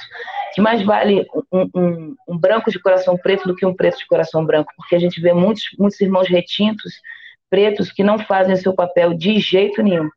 E a gente vê outros irmãos que têm a pele branca e que se colocam à disposição não de se colocar como o primeiro, não se colocar como o representante, mas de se colocar como alguém que pode ajudar, alguém que tem que estar tá lá, está lá entende? Então a gente precisa também quebrar esse paradigma, porque eu já ouvi muitas, muitas e muitas vezes que a gente deve fazer essa caminhada sozinho, entre pretos, e sinceramente, eu acredito que não. Eu acredito que não, porque a partir do momento em que a gente se fechar na nossa vivência, se fechar no nosso povo, sem que, a gente coloque o, o, o piso de tudo, que é, se a gente é o berço, se a gente é o irmão mais velho, a gente não pode a gente não pode simplesmente reproduzir um, um, comportamento excludente ou segregador ou separador, porque a gente se colocando como deuses e deusas da criação, a gente sabe que a gente também originou esse povo. A gente tem que se colocar com mais firmeza, eu concordo com a irmã, mais firmeza, entendendo que lugar que essas pessoas têm que ter, mas elas têm que estar nesse movimento também. Elas precisam estar, principalmente as que estão predispostas a estar, colocando o limite, sim, porque eu acredito que tem parte que não tem como uma pessoa de pele branca não tem como, sabe? Até dentro da, dentro da vivência que a gente tem, entende? Ter a pele retinta, ter uma pele um pouco mais escura é, é, é indício de que você vai passar por umas situações que uma pessoa que tem a pele mais clara não vai passar. Isso é uma realidade, entende? Então a gente tem que, tem que analisar isso com, com mais coerência e menos emoção, para que a gente não caia no erro de reproduzir é, esse sentimento que afastou a humanidade do seu equilíbrio que o equilíbrio da humanidade não é, dentro da minha crença, eu e eu, Beatriz, não é a gente estar tá firmados como pretos e o resto do mundo que se exploda. Eu acredito que a, a, o equilíbrio da humanidade é o eixo entre os povos. Re, voltarem para um eixo de amor, de comunidade, como deve ser. Porque somos, somos todos criados né, por essa força motriz que está aí, que é de Arrastafari, que rege todos nós. Dentro do que o, o irmão Odará também perguntou, né, sobre os acréscimos que Marcos Garvey faz para a gente nessa vivência, na vivência Rastafari, eu, eu acho que a questão da organização que, que Garvey vem trazendo para a gente, a necessidade da, de nós nos organizarmos, né, e principalmente de nós nos educarmos. Né, quando Garvey diz eduque-se, ele vem trazendo a, a, possibilidade de que a gente saia dessa atmosfera simplesmente dogmática, né, como o irmão Kofi falou, que a gente entrou num cristianismo, é, entrou no cristianismo no ismo, né, no, no rótulo, no ismo, e saímos da espiritualidade, que é o que Selas tanto vem ensinar para gente, através da prática do nosso dia a dia, através do entendimento do que é a grandeza do nosso povo, do que é esse conhecimento que a gente tem para passar, entende? E eu acho que é importante a gente estar sempre, sempre equilibrado nesse, nesse conhecimento, para não ir nem a um extremo nem a outro. Eu acredito que a gente não deva entregar de mão beijada, como, como alguns fazem, né? Tudo que a gente veio conquistando, não acredito que a gente tenha que simplesmente entregar a qualquer pessoa e dizer que pronto, essa pessoa vai estar aqui fazendo alguma coisa por nós, mas nós precisamos pensar em, em como fazer isso de uma maneira frutífera para o equilíbrio de uma humanidade, para esse, esse, propósito que eu acredito que é o que Rastafari vem trazer, né? É reparação, é, é de verdade repara, é reparação não só física, reparação histórica. A gente precisa voltar a ser protagonista da nossa história, contar a nossa história é, é muito importante, né? Peraí, mas as situações excludentes, como segregacionista Sim, sim. As situações excludentes e segregacionistas que nós vivemos, acredito que se nós reproduzimos, a gente não sai desse ciclo. Então, a gente, talvez seja interessante nós, é, em vez de botarmos energias em pensar em excluir uma pessoa pela cor da pele, a gente pode sondar o coração dessa pessoa e ver o que ela pode trazer em amor e fraternidade, né? É isso. É, eu vou aproveitar aqui a deixa. Desculpa, Walter, pode falar. Vai, vai, jogue, jogue. Porque já vou, eu já vou aprofundar mais na questão de, de Garvey, como Garvey como influência para o movimento Rastafari. É isso, na verdade, Sim. eu ia responder essa pergunta porque foi essa pergunta que deu início ao bloco, não é isso? Isso, é. Fica à vontade. É... Então, concordo em alguma medida com algumas das falas, com outras, evidentemente que não. Eu acho que o reggae ele não o, a, a, música em si, ela é algo que está à disposição de todo, todo ser humano, pode inclusive elevar seu espírito com a música, mas acho que determinadas posturas, determinado comportamento é de, é de cada um e da formação política também de cada um. Eu entendo que a irmã aceita e que o reggae, de uma, de uma, de uma, de uma maneira geral, também não faça essa exclusão e que muitos dos outros estilos não façam essa exclusão eu particularmente é que faço. Eu não tenho, é, eu não, não, não lido bem com essa essa ideia de, é, por exemplo, é, integracionista no sentido de, tipo assim, você quer estar tá se integrando ao povo negro para somar nessa causa, beleza. Mas, infelizmente, a experiência tem mostrado que todas essas pessoas, quando elas estão somando na, na causa negra, elas estão fundando empresas, ganhando dinheiro e, infelizmente, dominando a, a, a cena, né? Então, não só a cena, né, mas a, um, uma parcela da indústria. Se quer participar da cultura, pode participar da cultura. Eu só não gosto que ganhe dinheiro e que deixe o nosso povo na miséria em relação a isso. Então, eu particularmente não gosto, é uma questão pessoal e de como eu acabei apreendendo a, a lição e a luta Rastafari ao decorrer da, da, da minha vida, né, de, como, de, de, desde quando essa semente nasceu é, é no, no, no, no meu coração, a compreensão que eu tive e vai de encontro com o que de fato vou trazer agora para essa pergunta que o irmão é, Odara fez, que na verdade abriu o bloco, que é sobre a influência de Garvey é, no, no, no Rastafari, né?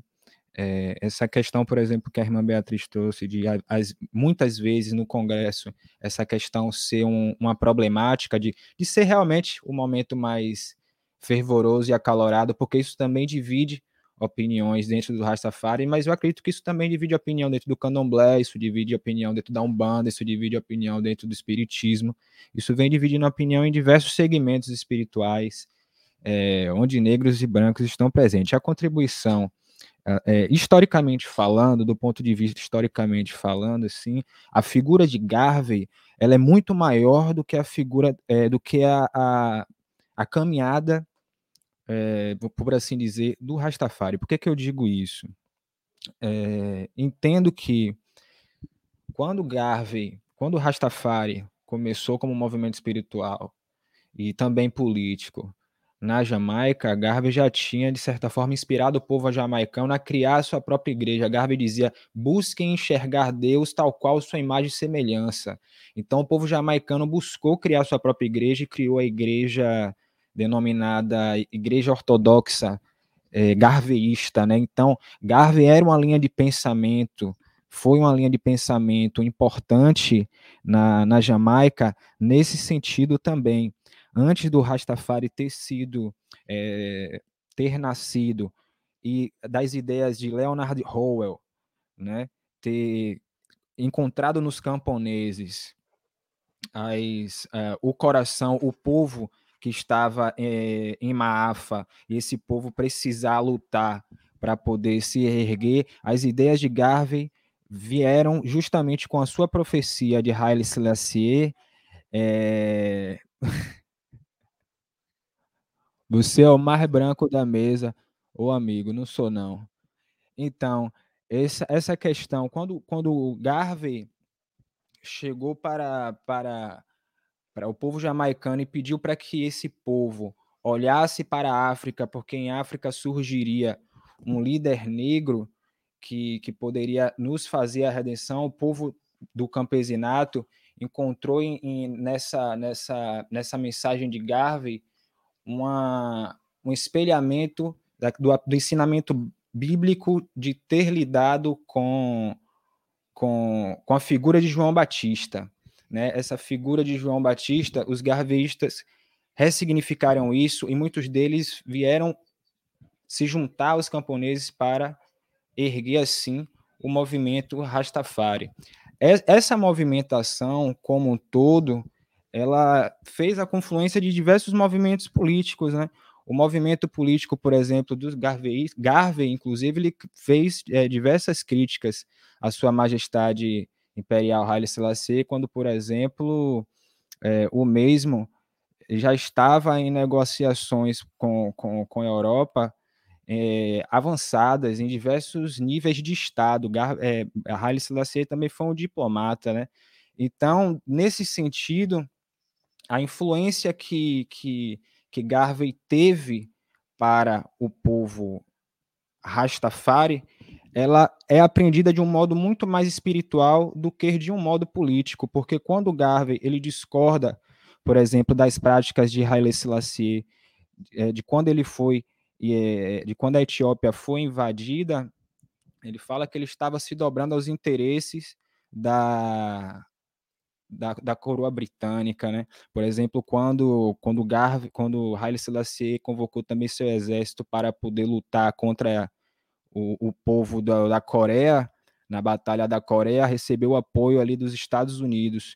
E Haile Selassie, a gente sabe que pelo, pelo menos a história já está aí, já existe muito material para ser lido nesse sentido. Sua Majestade Imperial, ele tinha uma determinada visão política muito aliada ali com Nkrumah, né, com o povo, com, com, com o pessoal que fez, que construiu o Congresso Panafricanista. E de um ano para cá, a gente vem, muito pelo esforço até mesmo de pesquisa aqui na, na, na, na Internacional, pesquisa do Chenut, de traduzir algumas pesquisas de fora, de mostrar o quanto essa, essa, essa aproximação carece ainda assim de mais humildade e mais estudo nesse sentido, entende? Por exemplo, eu fiz uma pesquisa própria no, no, RBG que a gente fez no ano passado e busquei dentro da discografia do Midnight uma palavra reverenciando Marcos Garvey e não encontrei nenhuma das letras, né? Então, tipo, acredito que isso tenha, de certa forma, ligação, é, pelo menos em boa parte da discografia, não tinha uma, uma, uma, uma menção a Garvey tão honrosa como, por exemplo, como é, Burn Spear, né, fez que dedicou praticamente diversas das suas das suas músicas a Garvey, né? Então, acredito que, e não somente essa questão de Garvey, para, para mostrar como o espírito de Garvey ele, ele sempre contornou e se colocou numa projeção divina, porque todos os seus feitos foram divinos, apesar de Garvey ser um homem cristão, dentro do seu jornal, ele conseguia dar espaço para todas as manifestações africanas que existiam na Jamaica. Porque, por exemplo, uma, uma coisa que muita gente que se que, que fala, que pesquisa o Rastafari, não menciona, é que muitos dos Rastafari eles são é, sacerdote de outros cultos, inclusive dentro da Jamaica, como por exemplo o culto ao Obi que a gente encontra aqui no Candomblé do Brasil, né? O culto é, é aqui é uma parte do, do, do culto ao, ao, Candomblé que é o culto do Obi. Dentro do próprio sistema Rastafari, a gente vê, via no jornal de Garvey o espaço que ele dava para as comunidades Nayabing para terem um, um espaço dentro do seu jornal e para os Rastafari em si, e também para a Comina, que é uma outra manifestação jamaicana que faz parte do, do, do sistema espiritual, para dizer, trazer uma palavra ruim ainda assim para dizer Rastafari, entende? Então, a, o Rastafari em si acaba sendo uma confluência de muitas necessidades de muitas necessidades do povo negro. Então, quando eu, eu trago que as pessoas brancas elas não têm uma propriedade sobre isso, é porque elas de fato não têm, gente. Eu não vejo essas pessoas brancas trazendo. As pessoas brancas não sabem quem foi Musa e eles não louvam Musa. Por exemplo, a leitura que o Rastafari é, foi, foi trazida para o Brasil através desse Rastafari esvaziado branco é de que o Rastafari é uma religião de homens machistas, inclusive, de que existe uma questão do patriarcado que pesa de uma maneira brutal, mas quando a gente vai para Jamaica, a gente vê as comunidades Rastafari louvando o nome de, Nani, de da rainha Nani, da rainha Murrumusa. Então isso não encontra fundamento dentro da própria espiritualidade, entende? É, quando, quando a gente tem é, uma pessoa que é, é, organizadora de um movimento, tal qual Garvey fez, e a gente não aceita o aspecto divino de um homem como Garvey para nós, a gente deixa também de admitir que nós nós próprios somos não somos divinos, porque esse é um dos grandes ensinamentos do Rastafari. Você tem que honrar a si mesmo como um ser divino também. E Garvey ele mostrou isso em seus atos. Então, o movimento garveíta ele influenciou é, o Rastafari de tal modo que quando ele se iniciou, na verdade, Garvey já tinha dado um chão para o Rastafari começar na Jamaica, né? Então, essa é uma das questões assim que eu vejo ser muito pouco tocada aqui, aqui no Brasil sobre os ditos Rastafaris, sobre a galera que gosta mais de, sei lá, de repente é, realmente fazer uso dos símbolos sacramentais mais do que buscar conhecimento, entende? Então, eu, eu basicamente eu não, não me guio por isso, eu me guio pela história e pela compreensão tanto crítica quanto mítica da história. E eu mística. O, o, irmão, o irmão levantou a mão aqui para falar, o microfone está contigo. Valeu, meu mano. Obrigado, irmão Issa, irmã Beatriz. Eu acho que elas caíram, não sei. A gente aguarda voltar? Pode seguir, não, pode seguir, elas voltam. Se tiver acontecer alguma coisa, elas voltam. Beleza. Não, eu. É, por isso que eu iniciei minha fala. É... Vocês estão me ouvindo bem? Então, né? Então sim, o pessoal, pessoal também na live aí tá te ouvindo bem. Pode, okay. pode seguir, pode seguir. Beleza, beleza. É isso. Eu só queria fazer algumas pontuações, né? Peço perdão se eu me estender mais do que o necessário, mas eu acho que é fundamental falar. É, por isso que eu, que eu comecei a minha fala, a minha contribuição, demarcando que eu não me considero um homem Rastafari, apesar do movimento Rastafari ter, é, ter delimitado e ter sido uma bússola para mim, politicamente, ideologicamente e espiritualmente. Mas em respeito ao movimento, eu não me reconheço enquanto Rastafari, justamente por não concordar, e a irmã me permita, com essa, essa fala dela e, por consequência, é, pela visão que a irmã está trazendo para esse debate. Eu acho que o fato de eu ter me afastado do movimento Rastafari, o fato da gente estar tá falando sobre a influência de Garvey e o movimento Rastafari nesse espaço, é justamente um fruto de quão os rastas, ou enfim, aqueles que se arvoram a dizer que são rastas, é, estão cuidando mal do legado de Marcos Garvey. Eu entendo quando a irmã fala que ela acredita na, na, na confluência dos povos, na questão da harmonia, mas com todo respeito, irmã, e aos irmãos que estão nos acompanhando, e eu acho que a, o debate, a, a, contradição é, é salutar, né? as controvérsias são salutares, as divergências são salutares de, desde que dentro do respeito, mas o próprio Garvey, o próprio Marcos Garvey, ensina para nós, enquanto pessoas africanas, que é cada um por si. É cada um por si, farinha pouca, meu pirão primeiro. O próprio Marcos Garvey, ele mostra que assim, a, a organização, a confluência e a autonomia, ela é única e exclusivamente responsabilidade de um povo. E no caso do povo africano, é a nossa é, conduta que, que vai demarcar o que nós queremos. Então, eu não concordo, eu acredito que o movimento Rastafari, de fato, é, ele promove essa leitura dual, no sentido da, da emancipação do povo negro, dá margem para interpreta, a interpretação, até é, pelas, pelos elementos, pelos símbolos que o movimento Rastafari acaba adotando. Eu vou, eu vou permitir que você fale, mas sem problema nenhum. Eu só estou é, trazendo a, o meu ponto de vista. Por isso que eu não me considero um homem Rastafari, apesar de respeitar muito e de, de considerar o movimento Rastafari enquanto marco político na minha vida, eu acredito que ele, à medida que ele vai se afastando daquilo que Garvey nos mostra, que é cada povo por sua autonomia, inclusive assim, é, o irmão Issa falou muito sobre o Leonard Howell, e aí eu, eu deixo uma, uma, uma dica, né, uma sugestão para as pessoas pesquisarem. Leonard Percival Howell é o homem considerado como o primeiro Rastafari. É, o Bob Marley era apelidado de Tough Gong. Leonard Howell era conhecido como o Gong. Então, a, o apelido de Bob Marley, inclusive, é, é, deriva dessa questão do Leonard Howell. O Leonard Howell era membro da Unia. Não, não há movimento Rastafari sem a, a, a adesão, a influência e a, a leniência, eu diria, eu usaria dizer, de Marcos Mosiah Garvey.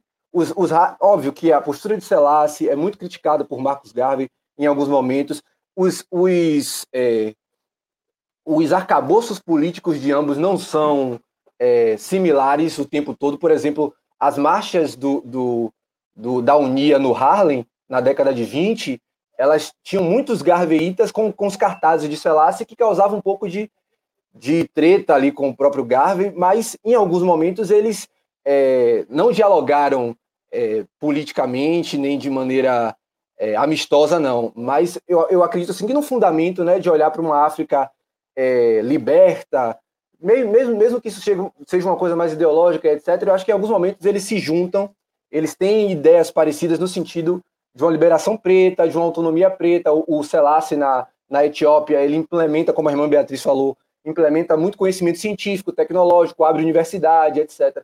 Mas é, no frigir dos ovos, Garvey e Selassie, politicamente, eles eram estavam em campos opostos, assim, né? Mas os, os garveitas desfilavam com cartazes de Selassie nas, nas paradas da Unia. Então, assim, eu, eu concordo com a irmã, quer dizer, respeito a opinião da irmã, mas acredito que essa é uma das coisas que é, precisam ser faladas. Né? À medida que o movimento Rastafari vai distanci se distanciando daquilo que Marcos Garvey é, ensina no sentido de autodeterminação, de autopromoção, Garvey nos mostra com, sua, com a construção da Black Star Line, com as fábricas de bonecas bem citadas pela irmã, é, com o The Negro World, né, que é o jornal a, a, a questão da, da, manufatura de comunicação que, que Marcos Garvey nos contribui, ele mostra que ele está preocupado única e exclusivamente com a visão do povo negro, do povo de descendência africana. E se outros povos quiserem, é, de certa forma, se libertarem dos seus julgos, que a gente né, pode, obviamente, entender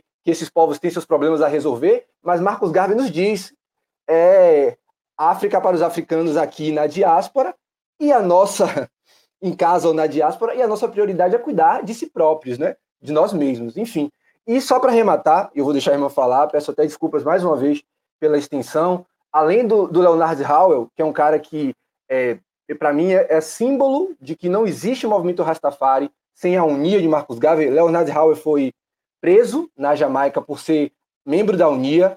Ele foi preso na Jamaica por não apenas por ser Rastafari, mas a, o Rastafari em 1940, se eu não me engano, que foi a época que ele foi preso, lá na, na comunidade de, de St. Thomas, em Pinnacle, que até hoje é uma comunidade que, que, que as pessoas lutam para manter viva lá na Jamaica, ele foi preso porque ele é, incitava seus fiéis, os garveitas, a não pagarem tributo à Inglaterra, colônia é, britânica.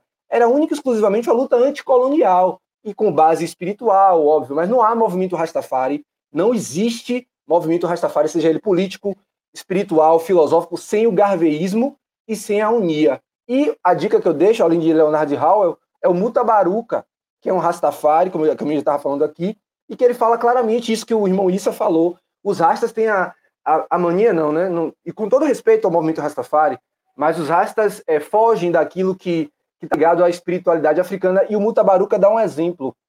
E esse vídeo é recente, inclusive é interessante, está no YouTube, vocês podem ver e tal.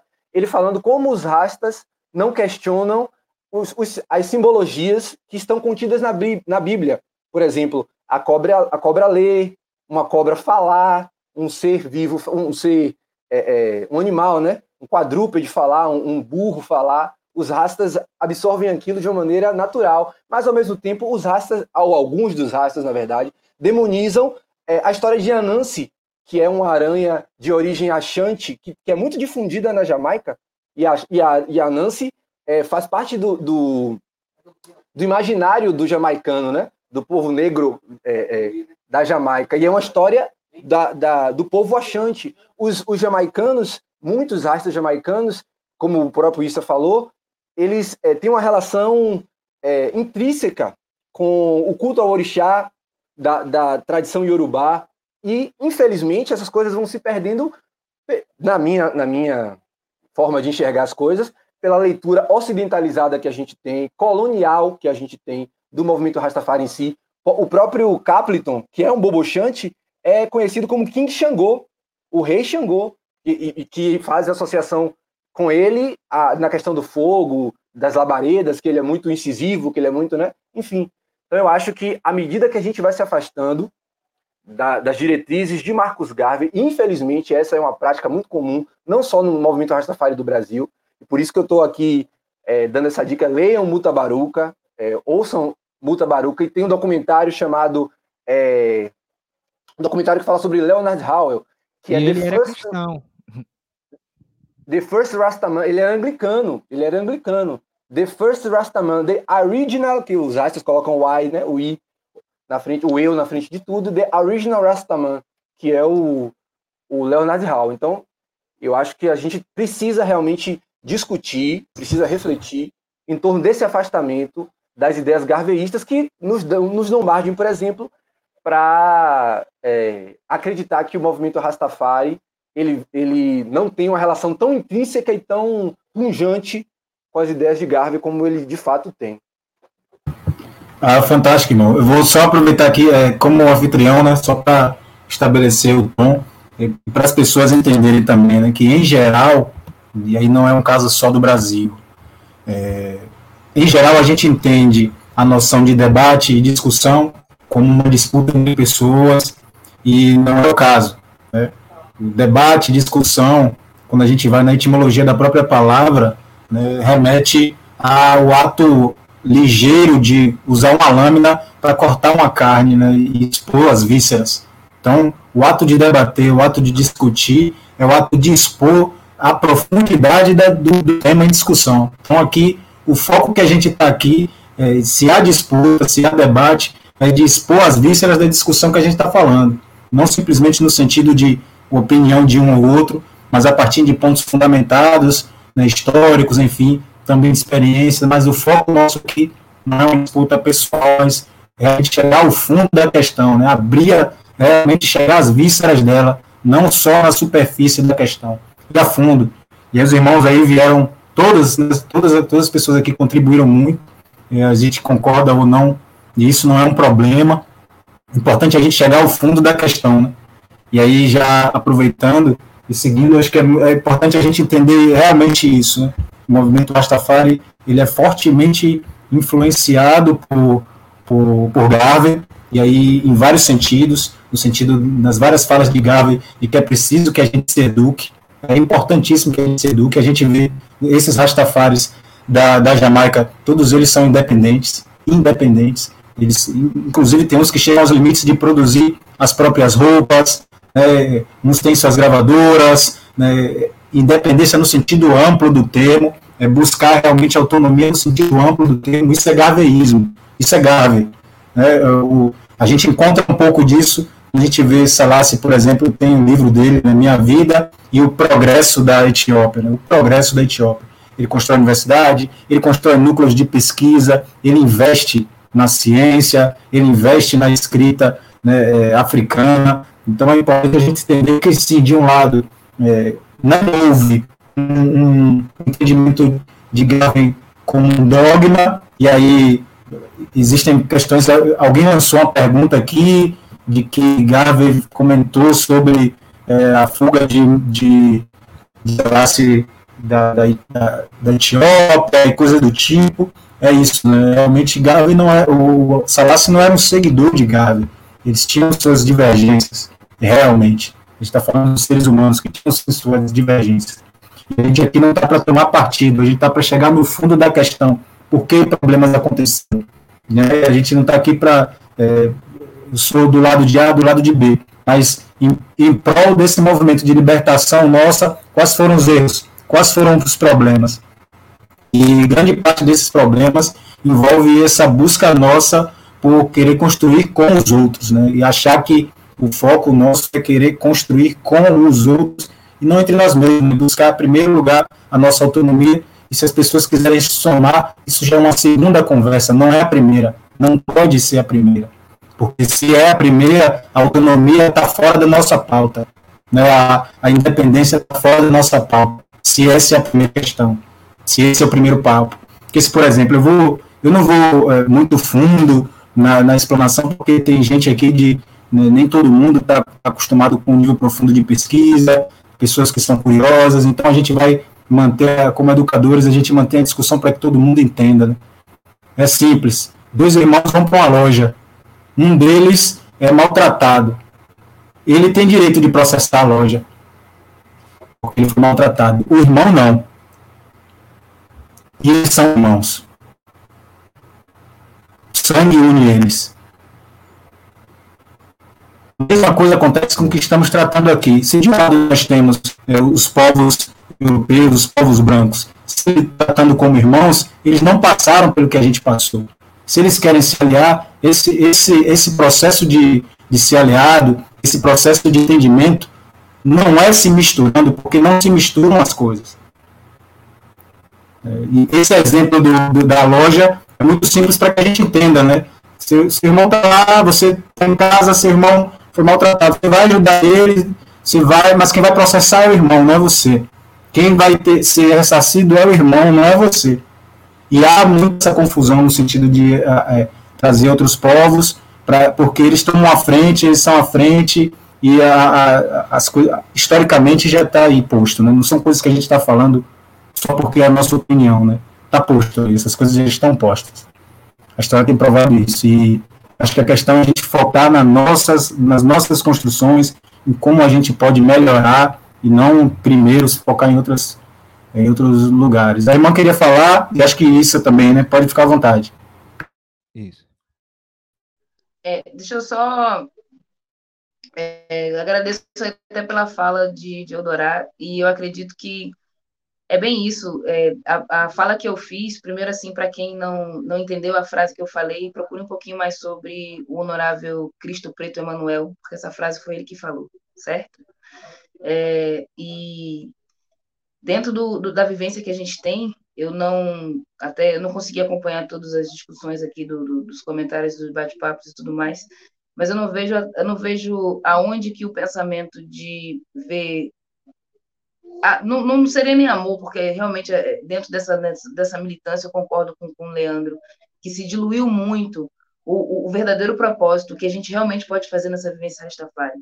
E principalmente por a gente ter, ter se, se afastado muito do que, do que Marcos Garvey ensinou, a gente acaba tropeçando em algumas outras questões, que, que são questões antigas, mas que vão se renovando, tomando outra, outra, outra formato, e a gente vai, vai, vai tropeçando mais uma vez.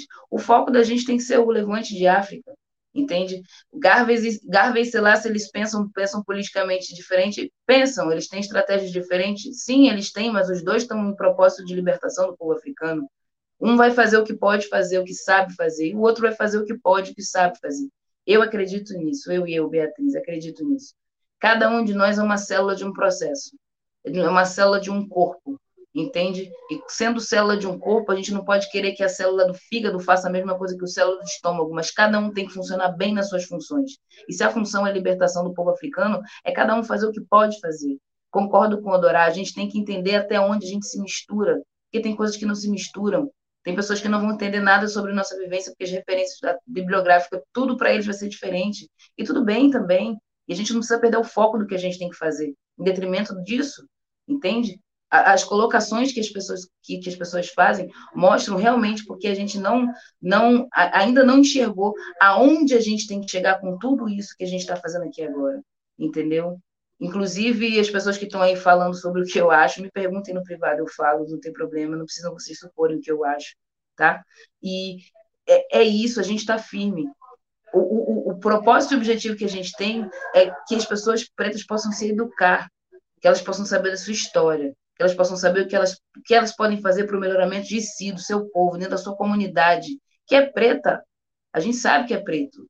A gente sabe muito bem. Mas a gente não vai entrar na vibe de colorismo, de tom de pele.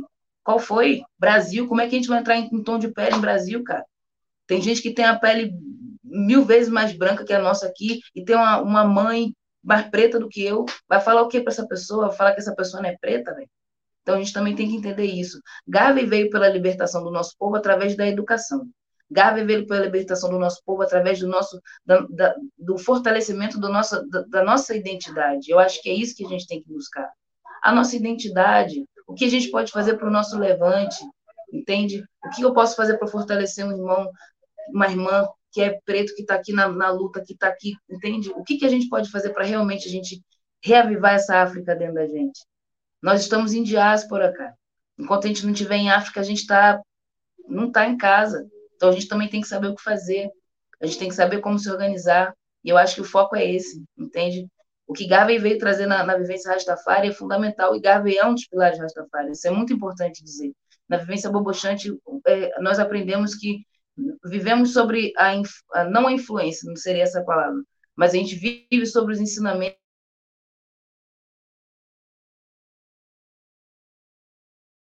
e, e, os conhecimentos que trazem profeta, sacerdote e rei. E o profeta é Marcos Garvey. Ele traz a luz, ele precisa saber. Garvey traz muito o que a gente precisa saber para poder caminhar sem tropeçar tanto.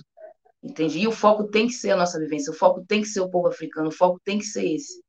Mas sem excluir as outras coisas, porque isso é uma visão unicamente central. A gente, a gente tem a capacidade de ver de uma outra forma. Entende? A gente tem a capacidade de pegar o conhecimento que Marcos Garvey trouxe para a gente e aplicar, porque muitas pessoas também falam sobre o conhecimento de Marcos Garvey em forma teórica e não aplica. Então é isso, é, eu, o que eu vejo é que Marcos Garvey é sim um pilar central para a vivência Rastafari e a gente precisa se aproximar mais do que Marcos Garvey ensina e traz para a gente. É, é real, é fato. Para que a gente possa estar um pouco mais embasado e fortalecido, principalmente nesse tempo que a gente vive agora. É isso. Acho que o, grande foco, primeiro, a gente, é, é, antes da. A gente está muito acostumado a lançar opinião antes de se preparar para lançar essa opinião. Né? Às vezes a opinião vem e é só opinião mesmo. E opinião todo mundo tem, tudo bem. Mas quando a gente está falando de construção de algo, é preciso que essa opinião ela tenha fundamento, é preciso que seja uma opinião qualificada, senão a gente fica falando e falando e e não, não vai a lugar algum e chega até a estar tá disputando, brigando uns com os outros, querendo impor as próprias opiniões. Né? E eu acho importante que o primeiro foco é se preparar e, sobretudo, é, ouvir, ouvir e ler E essas, essas, várias, essas várias citações aqui que os irmãos e irmãs falaram. Isso, você ia falar, o microfone está contigo. Sim, irmão, com certeza. É, o caminho, compreendo o caminho Rastafari exatamente como uma, um caminho contrário à tonitruância, né, a, a, ao, peso, não, não cabe exatamente o peso. Acredito também que a, o legado de Garvey ele precisa ser aprofundado para que a gente não lide so, somente com o símbolo e para que a gente não seja constantemente é, desacreditado dentro dos nossos próprios sistemas espirituais por pessoas que de repente não, não estejam vivendo os sistemas espirituais, né? as espiritualidades. Quando Garvey, por exemplo, apesar dessa diferença né, que existia, apesar dessa, na verdade, apesar dessa unidade que é, que é colocada, o próprio Garvey tinha uma, uma crítica que eu acho que é, é fundamental para a gente entender com mais profundidade e de como a gente pode estudar sempre mais para entender como os povos se organizaram na Terra e quais são os interesses dos povos, os interesses políticos dos povos na Terra. Né? Garvey dizia que o que, que ele não gostava especificamente em, em Haile Selassie é porque ele fazia uma reivindicação de sua identidade semítica, semita, né, em detrimento da sua identidade camita. Se a gente for buscar isso dentro da primeiro dentro das escrituras sagradas, né, dentro do livro da supremacia negra também do próprio Haile Selassie, a gente vai encontrar que essa essa preferência pela identidade semita que, que sua majestade tinha era também um interesse político de dominar ali o Oriente, essa terra que de certa forma acaba sendo muito mal compreendida para a gente aqui, e essa não reivindicação de uma identidade camita pode ser também perigosa nesse sentido, né? Eu acho que Haile Selassie e Muammar Gaddafi eram dois líderes africanos que tinham muito interesse no mundo árabe e por isso faziam muito no mundo do Oriente Médio, por isso fazia muita reivindicação dessa identidade e em detrimento da identidade africana. E quando a gente vai olhar todas as. Porque existe também uma nação dentro do Rastafari chamada Doze Tribos de Israel, né? Quando a gente vai olhar todas essas tribos, quais são todas essas tribos, a gente encontra, vai ler e vai pesquisar o porquê delas. A gente encontra algumas deturpações, mas encontra também muitas coisas que precisam vir à baila e que, infelizmente, a gente não tem um diálogo sobre isso. Esse diálogo tem que acontecer, né? A gente tem, por exemplo, é a, tribo de Cã, a tribo de Sem, que é exatamente essa que dá origem ao povo semita, a tribo de Cã que dá origem ao povo africano. Dentro desse, né, dessa explicação, dentro dessa cosmovisão, temos a tribo de Dan, que inclusive é uma palavra que a gente conhece em muitos dos nossos né, cultos africanos, que remonta também já dessa repartição aí do, do, do mundo em 12 tribos. Então, o desejo do Rastafari de certa forma, é fazer, em alguma medida, é fazer a união dessas tribos. Quando, quando eu vejo Gar, Garvey apontar que Sua Majestade Haile Selassie não fazia a assunção de sua identidade, isso me soa também da seguinte forma: alguém que a gente diviniza, ele não precisa, não necessariamente, assim como nós, não precisa somente dar os passos certos em toda a sua caminhada de vida né? Não precisa dar somente os passos perfeitos em toda a sua caminhada de vida, senão nós mesmos seremos os primeiros a morrer com a mão apontada, com a nossa própria mão apontada para nós mesmos, né? Então eu acho que Haile Selassie ele não perde seu caráter divino pelas suas escolhas políticas, pela forma como ele é, caminhou no mundo, mas também não vou deixar de suspender as informações que são necessárias para entender o contexto disso tudo, como é que isso tudo acontece, né? Por que, que um, um, determinado, o pro, é como a própria liturgia diz, né? O próprio João Batista descreu, né? Não acreditou que Jesus seria assim o Messias, né? Então, isso foi exatamente o que Garvey fez quando ele anunciou, e em algum momento ele teve ali, ele recebeu Haile Selassie como uma figura muito importante, mas ao decorrer do tempo ele foi se separando justamente porque, e eu acho que isso também tem muito a ver com a questão de que as informações elas não corriam tão rapidamente quanto elas correm hoje. Aquele movimento todo de, de, de unidade africana que estava acontecendo, ele acabou excluindo Garvey em alguma medida. Em um determinado momento, esse movimento acabou sabotando Garvey, né? E à medida que esse movimento acabou sabotando Garvey, Haile Selassie estava em companhia com outros líderes que estavam dentro desse movimento e fundou assim a, a a OUA né, como um dos frutos desse movimento e que opera, inclusive, até hoje. Então, é, acredito que estudar é a iluminação do povo Rastafari. A ignorância, a ignorância, ela não está para o nosso povo. Eu, eu acredito que não só do povo Rastafari.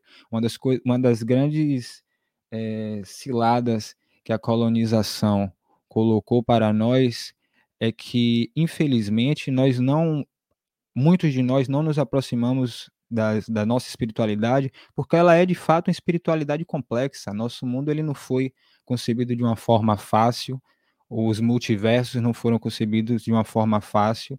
Então, o nosso, o nosso, nossas espiritualidades, a maneira como nós conseguimos explicar o mundo é uma maneira complexa. E, e o Rastafari ele incentiva você aí fundo em todas as questões e que tenha a sua compreensão de qual caminho você pode seguir também com determinada, com determinada sabedoria. Então, esse é o caminho que, pelo menos, eu me encontro hoje com relação a tanto a Haile Selassie quanto a, a, a, a Marcos Garvey e, logicamente, é, não desprezando nenhum dos dois. Né? E, logicamente, também com fortes críticas a, a, as indústrias que acabam esvaziando de sentido é, todas essas, essas escritas. Né? Eu indico também, para quem quiser ler, existe uma, um livro em inglês, eu não vou cometer o erro de produzir em inglês, não, porque eu posso me estrepar todo. É, mas é, as, uma jornada a raiz do, do, do Rastafari, do irmão Abayahuda, ele é um artista plástico. Quem quiser ler, infelizmente é um livro que não tem em português, mas é um grande livro, um grande texto em compreensão mesmo. É, indico também Rupert Lewis, que é um, é, um pesquisador jamaicano, né, que, que viveu na Jamaica e que debruçou-se muito sobre a história de Garvey, sobre esses, essas incoerências políticas e espirituais como elas se apresentaram e também aconselho as pessoas a também consumirem a cultura jamaicana como um todo, né? A dança, existe a dança Nayabing, né? Não existe somente o canto do, do Nayabing, mas a cultura jamaicana como um todo e não somente o reggae, mas a dança, o teatro, o humor. O povo jamaicano é um povo muito humorado e isso mostra muito sobre o nosso espírito. O cinema tem belos registros sobre a cultura jamaicana. Eu, particularmente, faço essa live hoje muito emocionado, dedico essa live ao Lee Perry, que infelizmente foi uma das nossas grandes cabeças, como ele mesmo dizia, eu sou o início e o fim. Foi um dos grandes arquitetos do dub que trouxe a sonoridade que todo mundo que está aqui conhece, né? Infelizmente partiu aí faz uns dois dias, três dias. Dedico muito essa live a ele e também não quero abandonar a inconsistência a, muitas vezes a incoerência dos nossos pensamentos também como uma forma nossa de ser, porque nós não somos uma única coisa, né? nós somos muita coisa. Mas unidade é nosso objetivo, vitória é nosso destino. Vitória é nosso destino, muito bom, bom, irmão. É, é importante, antes de qualquer coisa, né? É, deixar nítido para as pessoas que nos acompanham que a intenção primordial dos nossos podcasts é é, transportar e difundir o conhecimento, é enriquecer espiritualmente a nossa cultura. Esse é o primeiro objetivo. Então, é, para isso é preciso que a gente mantenha o tempo inteiro o respeito a todas as pessoas que se fazem presentes aqui, né, tanto na mesa quanto as pessoas que estão aí nos comentários, inclusive todas as pessoas que têm, que chegam aqui para nós, aproveitem para curtir, aproveitem para assinar, né, para se inscrever aqui no canal, que a gente vai estar sempre fazendo esse tipo de, de evento. E o foco aqui é, primeiro, difusão de conhecimento. A gente não tem que aqui fazer o papel de autodestruição, fazer o papel de, de estar nos desrespeitando. Né? Esse não é o lugar para isso. E aí, é, sei que às vezes o, o, os ares se, se, se, esquentam, mas a gente tem aqui os mediadores, né, os anfitriões, as anfitriãs que vão fazer esse papel de acalmar os ares, de acalmar o clima, porque o objetivo nosso de difusão de conhecimento. Disputa é em outro lugar, é para outra, outras coisas, tá? E acho que é importante, né, uma das coisas que eu tenho falado bastante, né, é que o nosso problema não é, nunca foi e nunca será a falta de leitura. A questão é que tipo de leitura a gente é, é incentivado a consumir. Que né, as redes sociais tem muita leitura. O tempo que a gente passa numa rede social, se juntar ali as, todas as, as, as frases, enfim, que a gente lê, são vários livros. Então a gente está acostumado a ler.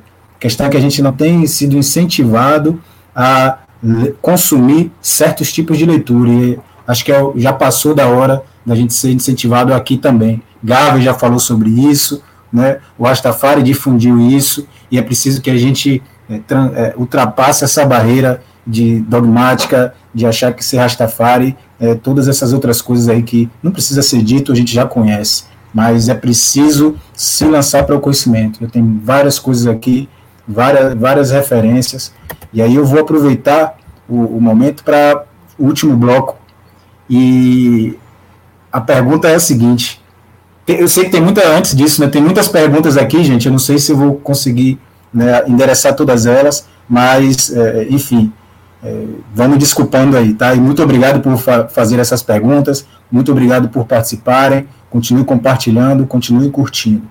E aqui eu vou para a pergunta. Antes, antes disso, acho que alguém queria falar, né? Irmã queria falar, irmão? Pode ficar à vontade. Sim, irmão, só um adendo rapidamente aqui para a gente passar para o próximo bloco. Gente, precisamos desconstruir a ideia de conflito. uh, eu vi subindo alguns comentários enquanto nós conversávamos aqui, né? É, no sentido de, não, eles não podem ser a pauta, né? Nossa, eles desestabilizam o, o, os nossos encontros, é, falando sobre os, os, os Oingo, né? Os Yurus. É, eles não são a pauta aqui, mas nós precisamos falar sobre algumas coisas que envolvem eles, porque infelizmente estamos onde estamos, né? É, devido a isso.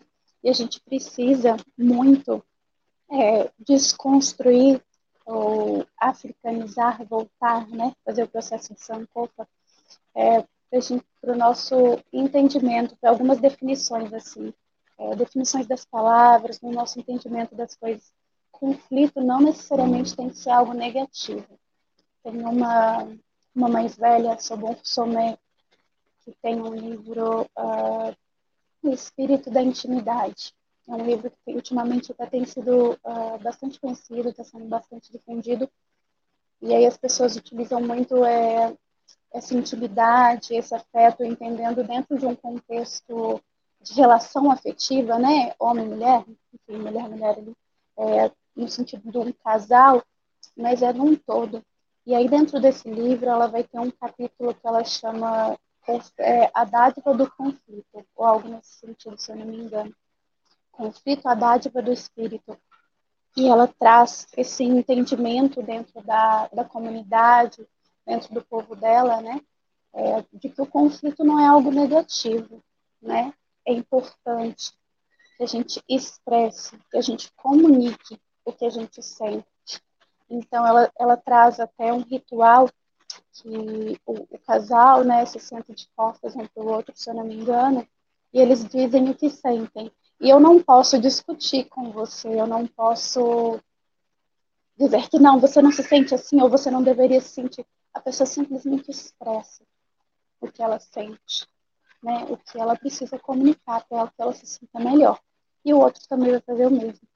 Então, esse debate que a gente está tendo aqui de forma alguma é um conflito nesse sentido ocidental, eurocêntrico, de discussão, de briga, de cultura, mas para que a gente consiga conectar né, esses pensamentos de alguma forma e encontrar esse destino. porque um só destino, a gente não chega nesse destino se a gente não tiver um caminho. E para todo mundo e para esse caminho, a gente precisa de entendimento desses processos, a gente precisa se comunicar. Então é isso, meus amores. Vamos construir a ideia Obrigado, de discussão. Obrigado, irmã. É, e boa contribuição, né, que é exatamente isso. Né? Todos nós, todas nós estamos num processo contínuo e ininterrupto de aprendizado. Né? O tempo inteiro nós estamos aprendendo. Então, a ideia realmente é essa, deixar os convidados e as convidadas se expressarem livremente, e aí a gente vai desenvolvendo o debate a partir das próprias opiniões, as pessoas têm essa liberdade de se expressarem aqui.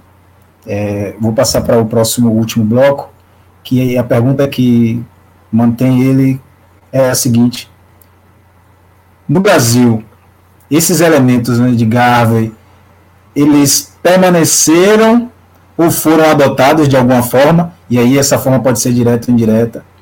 Se sim, se eles permaneceram ou se foram adotados, vocês poderiam citar alguns aqui no Brasil?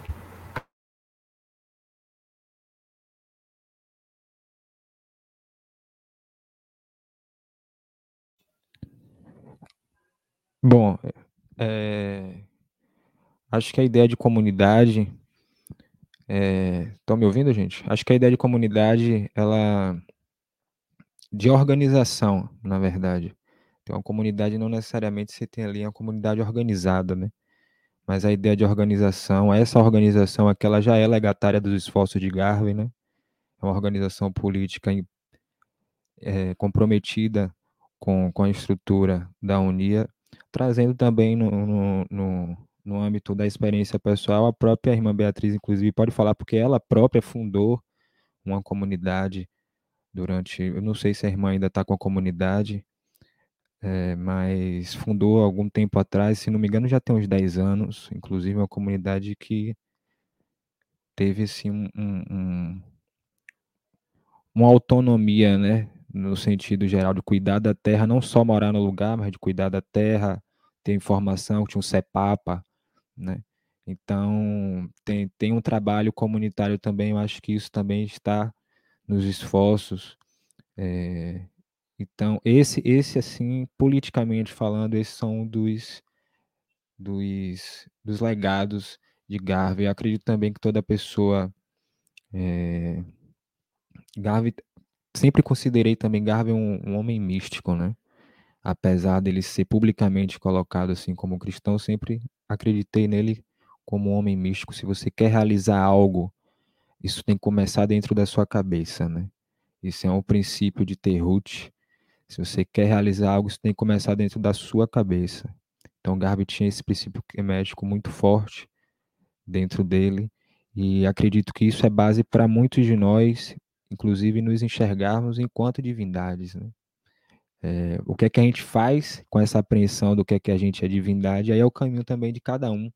Às vezes a pessoa ainda não encontrou tanta autonomia, às vezes a pessoa também não encontrou como vai equilibrar os erros e os acertos, mas não tenho dúvida de que essa semente que foi colocada de se enxergar como, como divindade tem cada vez mais encontrado mais pessoas. E não acredito que os próximos 30, 40 anos porque, por exemplo, citou aqui, é muito por um esforço de uma década muito importante da Bahia Rastafari, que começou aqui, um movimento que começou aqui, é, podemos falar aí de Pelourinho, podemos falar de muitas pessoas né, que estão envolvidas com isso aí, Lino de Almeida, Alumínio, Camafeu Tauá, Jussara Santana, uma renca de gente que trabalhou e que, graças a Deus, tá, muitos deles estão vivos aí, ainda resistindo, e isso foi um, um legado de identidade questionável para a gente. Então, daqui a 40 anos, muito, se a gente não abrir a mão, não, não, não descuidar do angu,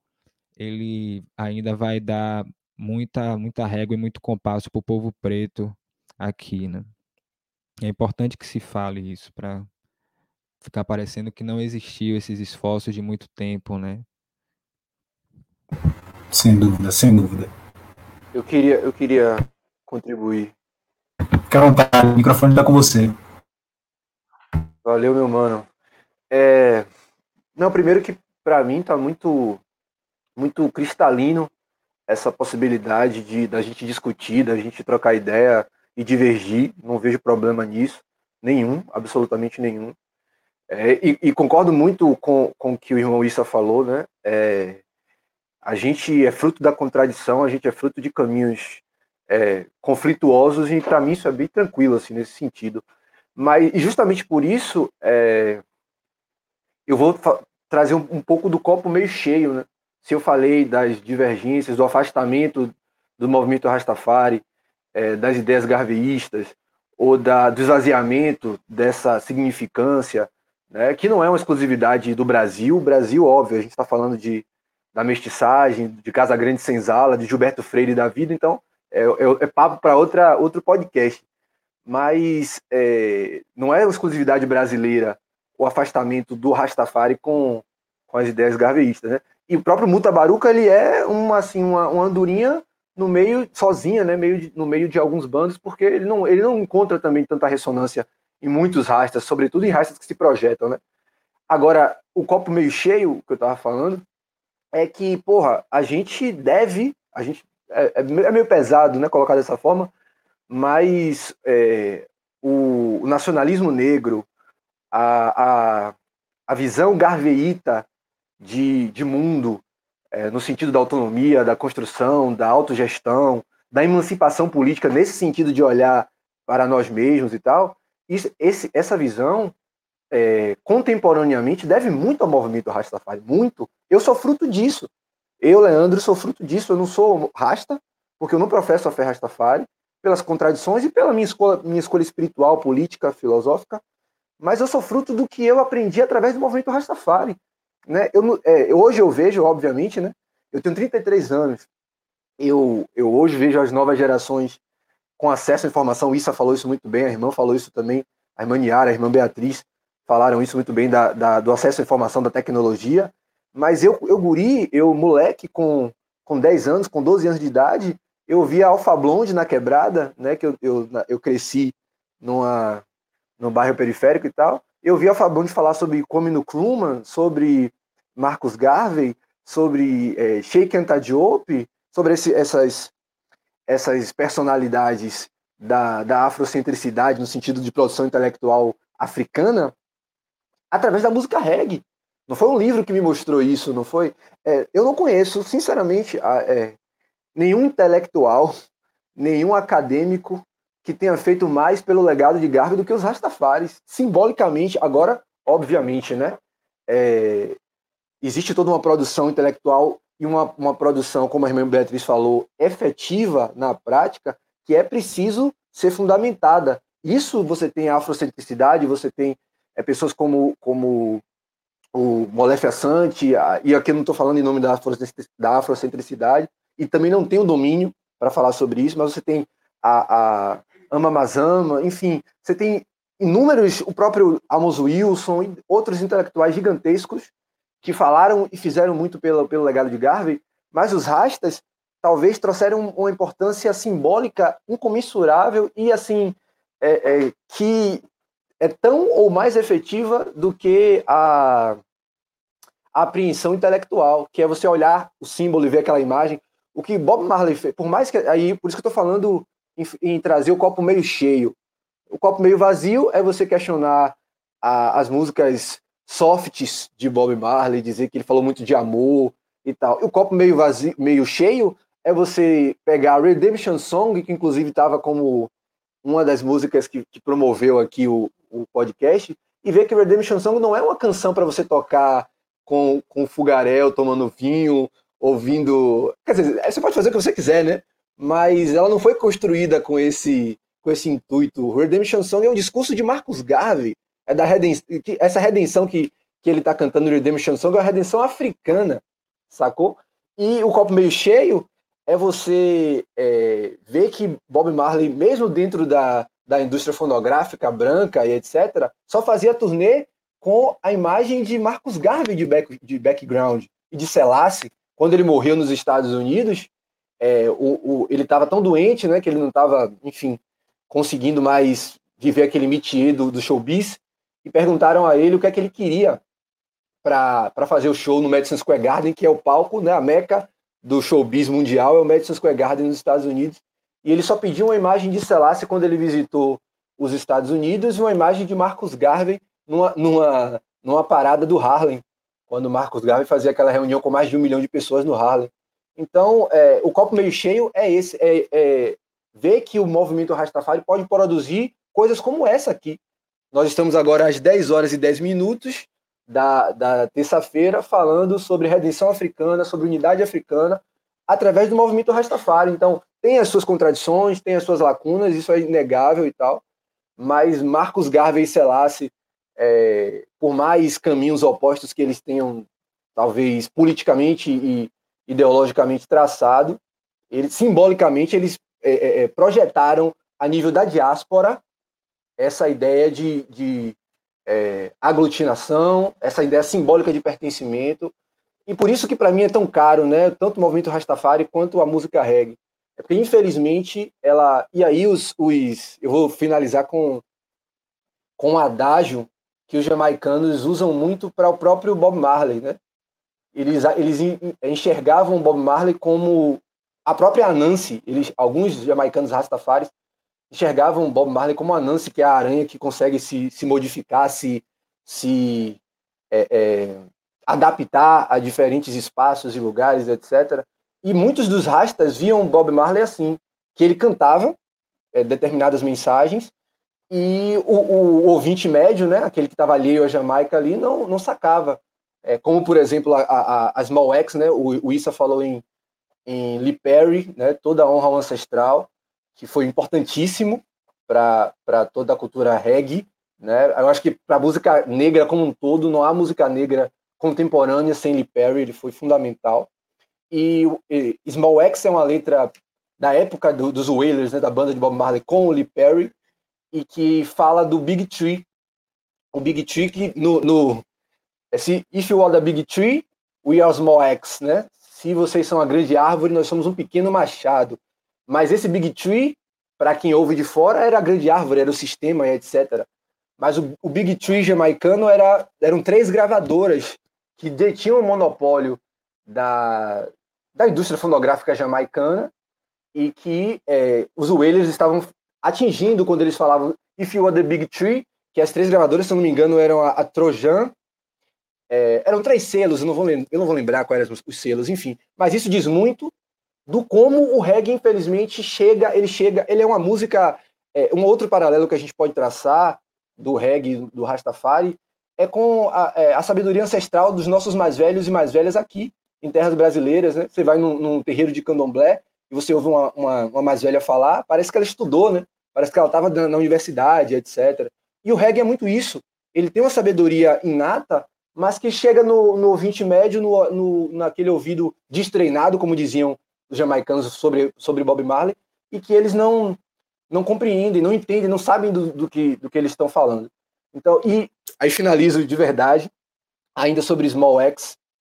É, o Bob Marley ele ouvia muito do, do avô dele, do Omeriah, né? Ou Omeriah, como queiram, que era um, um neto de refugiado escravizado, que contava as histórias para Bob Marley sobre Preste João, que era um, um rei etíope, então a, a Etiópia está muito entranhada no imaginário popular do jamaicano, e o Marcos Garvey fez essa retórica o tempo todo, né? o Deus da Etiópia, vamos louvar a Deus conforme a visão da Etiópia.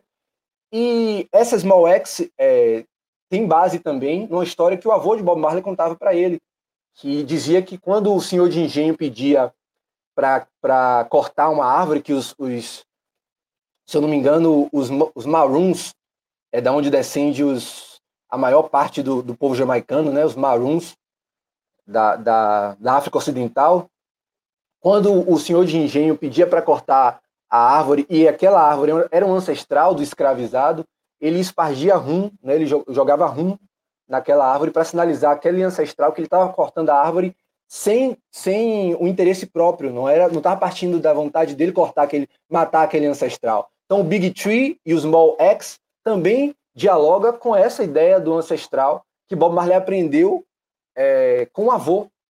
E, e, o avô que contava sobre Preste João, que falava sobre Marcos Garvey, para dar ideia do quanto a música reggae é profunda, do quanto o movimento Rastafari é profundo, importante, simbólico, e que infelizmente chega né, para o grande público, para a diáspora, somente o, a cereja do bolo, né? Infelizmente.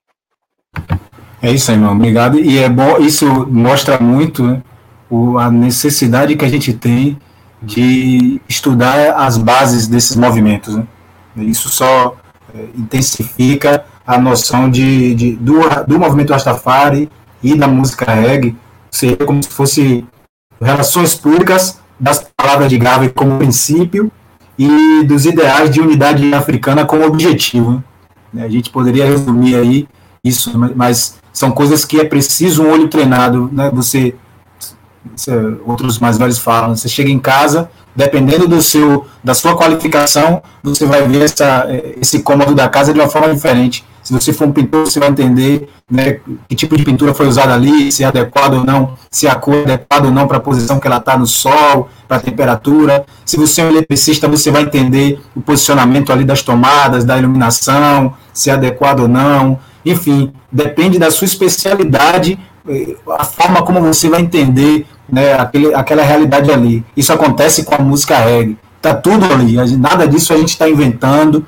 Né? O que está faltando realmente é a gente se especializar mais, se voltar mais para a nossa cultura, se voltar mais para os nossos mais velhos, se voltar mais para as pessoas que se dedicaram a apresentar esse conhecimento para a gente, que está aí, né? músicas como Could You Be Love, por exemplo, que é uma coisa tão dançante e que fala sobre é, esse ato, né, do, do them escolha, né, é preciso que a gente se, se ensine, se eduque, né, não deixe ser educado por eles, né, não deixe, ou even try to fear, né, ou, ou mesmo deixar de se enganar, é preciso que a gente tenha o foco e que a educação ela parte de nós e para nós, esse é o fundamento, né, enquanto a gente é, permanecer nesse erro histórico de achar que a gente vai aprender com os outros, né, o que historicamente não estão dispostos a fazer isso, é, a gente vai andar a passos curtos.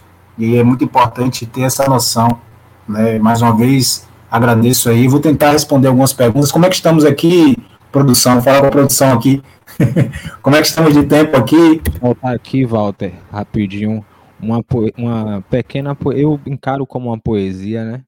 que eu acho que foi no ano passado, foi no, no último RBG, inclusive, que um irmão chamado Cizinho, Cizinho África, ele falou numa dessas discussões que a gente estava tendo sobre sobre eh, sobre o panafricanismo, sobre Garvey era ou não panafricanista, né?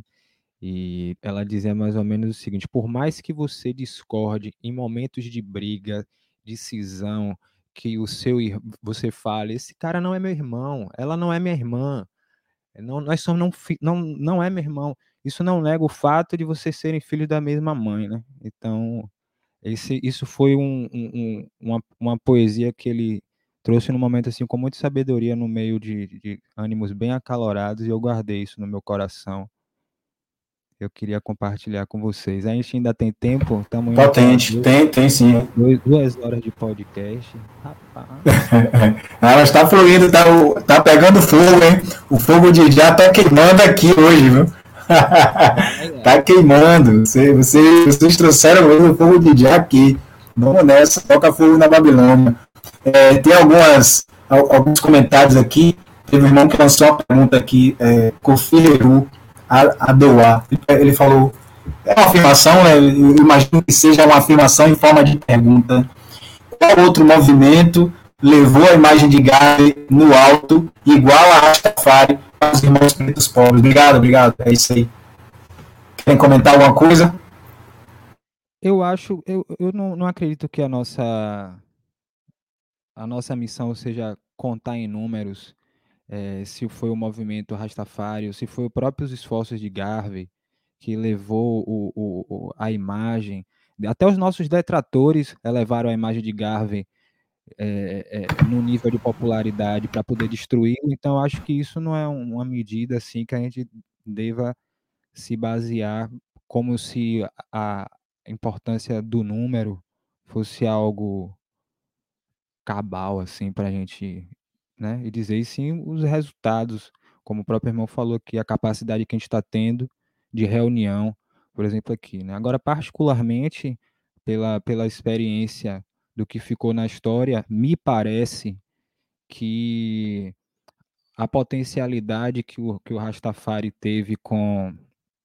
Que, que Garvey teve a partir do Rastafari se deu muito através, sim, do sucesso dos irmãos que fizeram é, carreira na, na, indústria cultural, carreira no reggae, mas Garvey, sim, já tinha. É, por exemplo, a gente traduziu, é, a gente converteu em moedas reais aquilo que, que a gente poderia dizer assim que Garvey conseguiu juntar em termos de números, é para trazer em números, né?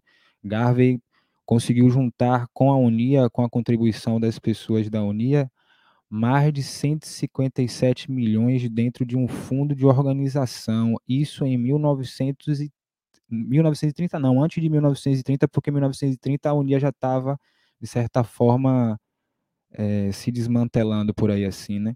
Então, me diga qual organização negra, assim, né? Tem 130 milhões de reais hoje autônoma. Eu, particularmente, não conheço, mas eu acredito que essa questão é, de número, porque até de onde esse dinheiro vem também é uma questão, né? É, de imposto. Essa questão de número, ela também pode nos falsear, né?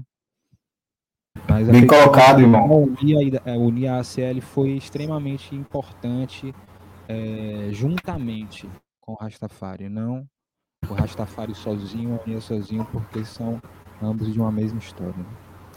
Isso, isso mostra até o, o irmão Moale pediu para falar aí, antes de, de você, irmão, deixa eu só acrescentar aqui, que uma das coisas importantes que a gente nota é a, a própria o fenômeno de ruptura histórica que a gente experimenta né, em geral, porque a, a gente sempre tem que ter um marco inicial e não consegue fazer a, nossa experiência de ruptura histórica foi tamanha que a gente tem que fazer esses, né, é forçado a fazer esses recortes de vários inícios, como se esses inícios fossem começados do zero e, e não houvesse uma confluência, não houvesse um, um, uma influência mútua, porque senão a gente, a, a gente vai lá para trás, porque Garvey foi inspirado por outras pessoas e que foram inspirados por outras pessoas, que foram inspirados por outras pessoas, que foram inspirados por outras pessoas. De um lado, não quer dizer que a gente vai é, diminuir a importância de quem deu seguimento né, ao, ao, que foi construído lá atrás, mas também a gente não pode querer colocar eles nesse lugar do Highlander de quem é o primeiro, quem é o melhor, quem é o mais forte, e não, não se trata disso, né? se trata de uma construção realmente coletiva, é, realmente de, de uma construção conjunta e, e, a própria noção de tempo a gente precisa é, modificar, né? não é não é essa não se trata desse tempo é, retilíneo ascendente. A noção de tempo é outra, é o tempo como aspecto. O futuro é presente na medida em que a gente constrói ele hoje. Ele é resultado de construção ele hoje, né? O passado é presente na medida que é, o que acontece hoje é resultado do que aconteceu. Então, existe essa noção nossa de ruptura temporal, de ruptura da experiência, da realidade, ela é precisa também a gente se voltar para ela e entender esse aspecto. Alguém tinha pedido para falar, pode ficar à vontade. Acho, acho que caiu, não foi? Acho que foi o Moale, ele caiu. Enquanto ele não volta, alguém quer, quer falar alguma coisa? Sim, tinha alguém para falar? Então. Ele é, voltou aí, fica à vontade, irmão. Ah, não, deixa eu falar, deixa ela falar, fica à vontade, irmã. Vontade, não, é, só porque um, um, irmão aqui fez uma contribuição, se eu não me engano, Livraria Beco, comentou que o jornal Clarim da Alvorada, se eu não me engano, anotei aqui, é, se eu não me engano, em 1920, alguma coisa assim, fez algumas traduções do Negro World, então, se alguém quiser pesquisar sobre, quem sabe aí, né, tem dificuldade com o inglês, a gente tem o Google aí, né, mas Uh, se quiser já a tradução, fica aí a dica. Eu vou procurar também, que não conhecia. Grande contribuição, damos graças. Achei, fica à vontade, irmão. Pode, pode falar, o microfone está contigo. Valeu, meu irmão. Obrigado, irmã. É, não, na verdade, eu só queria. Dessa vez vai ser muito mais breve do que das outras. Só concordar muito com o que Issa fala, no sentido de é, não desmerecer, né, mas é, não é tão importante também, na minha, na minha visão, não é tão importante essa, essa é, quantificação de quem foi mais importante no sentido de, de promover a imagem do, do honorável Marcos Garvey, é, quem teve mais eficiência nesse trabalho, né, de, de manter viva a memória do ancestral. É, para mim também não tem muita, muita importância. Talvez eu tenha falado um pouco mais puxando a brasa para minha sardinha, né? Pela minha inclinação político-ideológica, pelo movimento Rastafari ter me dado régua e compasso, como disse o irmão Issa, no sentido da, da é, centralização do ser africano, do ser preto, politicamente, espiritualmente, foi o movimento Rastafari, através é, também das ideias de Marcos Garvey, que me colocou nesse lugar. Então eu concordo com ele de que não há é, preocupação no sentido de mensurar quem foi mais importante ou menos importante na difusão e na preservação desse legado, mas também citar a nação do Islã, para além do movimento Rastafari, para além da musicalidade negra, é, do movimento hip hop, né, dos, dos irmãos e irmãs do rap dos Estados Unidos, muitos deles mergulhados nas ideias de Marcus Garvey, até porque geograficamente estavam geograficamente e é, na, na, linguagem também estavam posicionados favoravelmente. Marcus Garvey fez morada nos Estados Unidos durante muito tempo, a Unia tinha sua célula talvez central lá no, nos Estados Unidos, né? É, e os irmãos herdeiros de, de ancestrais e de, de, mais velhos e mais velhas da Unia também deram continuidade a esse legado. Então você vê muito, você vê o K, eu acho que é KRS-One, né? Que é um rapper Isso. do eu não lembro exatamente qual é o meu irmão, meu irmão Ricom me perdoe, mas eu esqueci o nome do do grupo ao qual ele faz parte.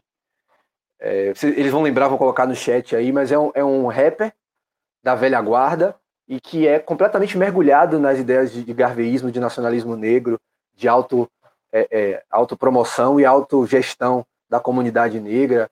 E a, e a nação do Islã, né? A gente não pode esquecer de, de Malcolm X, né? E de, de, da nação em si, né? Do, do honorável Elijah Muhammad, do hoje, é, talvez uma, o frente da, da nação do Islã, é, e me fugiu o nome dele também, me ajudem aí.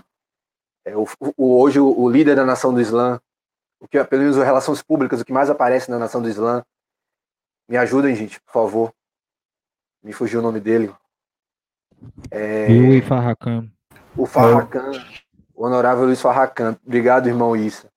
A, a, a nação do Islã também, talvez não com a mesma a mesma é, eficiência ou a mesma altivez do movimento Rastafari, porque o movimento Rastafari de fato conseguiu tem um, tem um, um pesquisador branco de reggae, um colecionador branco de música reggae, que ele fala que é o único o único exemplo de artista pop no sentido de, de popular que, que é, é inteligível, que é absorvido, que é tocado, ouvido nos quatro cantos do mundo, na Índia, no continente africano, enfim, é o Bob Marley, porque ele conseguiu é, é, ele conseguiu fazer a sua música de uma forma tão decifrável, tão palatável, que mesmo quando a pessoa não, não entende o que ele está falando, consegue é, ouvir. Então, eu acho que consegue absorver. Eu acho que o reggae e o movimento Rastafari, simbolicamente, tem, tiveram essa, essa profusão maior no sentido da, da, da imagem do Marcos Garvey, da imagem da, do legado do, do honorável Marcos Garvey. Mas tem aí também, com talvez tanta importância quanto, e com tanta construção com tanta solidez e, é, mais importante do que tudo, a, a nação do Islã está tá hoje firme, forte, punjante, né, é, independente, autônoma e garveísta. Né? A nação do Islã é, um, é uma, uma organização que também é, divide essa responsabilidade. Né? Eu acho que todos nós, a gente começou a, a conversa com, com a saudação em memória ancestral Marcos Garvey, então cada vez que a gente como ele mesmo dizia, né? É, a gente deve procurar por ele, enquanto os inimigos da redenção africana estiverem de pé, e se a gente chamar, se a gente buscar, a gente vai encontrar é, o Marcos Garvey em todas as tempestades possíveis e imagináveis. Então, nós também somos frutos desse legado e fazemos parte desse, dessa estatística né, de pessoas pretas que ainda é, é, mantêm esse legado vivo. Fire burn! Fire, fire, fire, fire! O mundo tá tocando fogo. é isso, é isso. Tem outra, tem alguns outros comentários aqui. Tem um que é... Cadê? Deixa eu selecionar alguns aqui, tem, tem bastante. Isso é polêmico, trazer um polêmico aqui, aproveitar o fogo.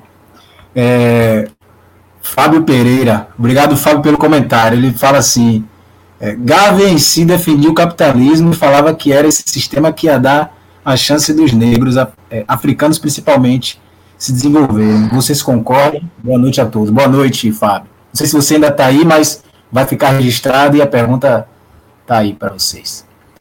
Quem, vai, quem se põe a responder primeiro, o que, que vocês acham? Vou, vou deixar por último para falar. Olha, se a Ai, gente. Mano, Perdão, me perdoe, irmãos. Sim. Então, é, dentro do que eu entendo sobre essa fala de Garvey, é, para a gente entender a, a, as, as premissas e o que realmente constitui o sistema capitalista, né? Porque normalmente quando a gente fala no, no movimento Rastafari sobre o fogo ao sistema e tudo mais, a gente precisa entender o que, o que, que a gente está, né? Sobre o que a gente está colocando fogo, né? E que tipo de fogo a gente coloca. Porque quando você analisa uh, as, as, as diretrizes, né? O, o, a teoria do que o capitalismo envolve, o capitalismo é uma forma, sim, de você adquirir, de você adquirir uma renda ou você sair de uma de uma escassez de recurso para uma abundância de recurso, mas uh, o, a falta de acesso ao recurso e ao progresso vindo desse acesso, né? E principalmente a, a, a mentalidade de acúmulo que esses povos coloniais tiveram desde que eles começaram a se, sobrepor a outros, né? Principalmente por questões de recursos. Isso a gente tem que destacar também, né? Esse movimento de colonização sobre, sobre os povos vem também da captura de recursos para a monetização desses povos coloniais. Então a gente precisa entender isso. E quando o Garvey coloca que é, é, é, por essa é por essa via que a gente pode conseguir se capitalizar também, é, não para a gente analisar se ele está concordando ou não com, com, com os, os, colonos ou quem deu origem a esse sistema, e sim para que a gente analise as possibilidades reais que a gente tem dentro de, de dentro desse sistema que existe, onde você pode vender um, um, um jornal a 10 centavos e depois de um ano você ter dinheiro suficiente para abrir uma indústria entende? Ou algo desse sentido. Eu, eu enxergo desse aspecto. Né? É isso, me senti defendido também aí pela, pela resposta da irmã. É, acrescentar também que a gente pode muitas vezes cair nessa cilada, eu pelo menos com um pouco da, do que foi apresentado sobre essa, essa frase de Garvey, aprendi ela muito dessa forma também, né? A gente vive numa realidade que está posta, e se a gente nega uma realidade que está posta, a gente cai no erro de ficar amaciando, é, de certa forma, uma, uma covardia, né, de, de fazer algo, né, porque se você vai fazer o quê? Você tem uma sociedade capitalista, você vai, que já, que, que é um sistema que foi erguido, de certa forma, pelo, pelo, pelo Zoimbo, e você vai lutar contra isso para erguer outro sistema, que seja contrário a isso e que também seja de raiz do zoimbo, entende? Então, para não imagino que a questão é não fazer dois trabalhos, né? Você derrubar uma, colocar outra para depois ter que derrubar outra. É tirar proveito da realidade que você vive e erguer o seu povo, não é ficar focando exatamente nessa dicotomia é, agressiva, louca, que vem ceifando a gente também por todos os lados, né? Seja ele capitalismo, neoliberalismo, socialismo, todas essas formas. E é esse o mundo que tem. Você não vai ter outro mundo aí ideal para você fazer o que o honorável ensinou. Né? Então, antes de idealizar outro mundo, aprender a realidade como ela é para construir em cima dessa realidade. Né?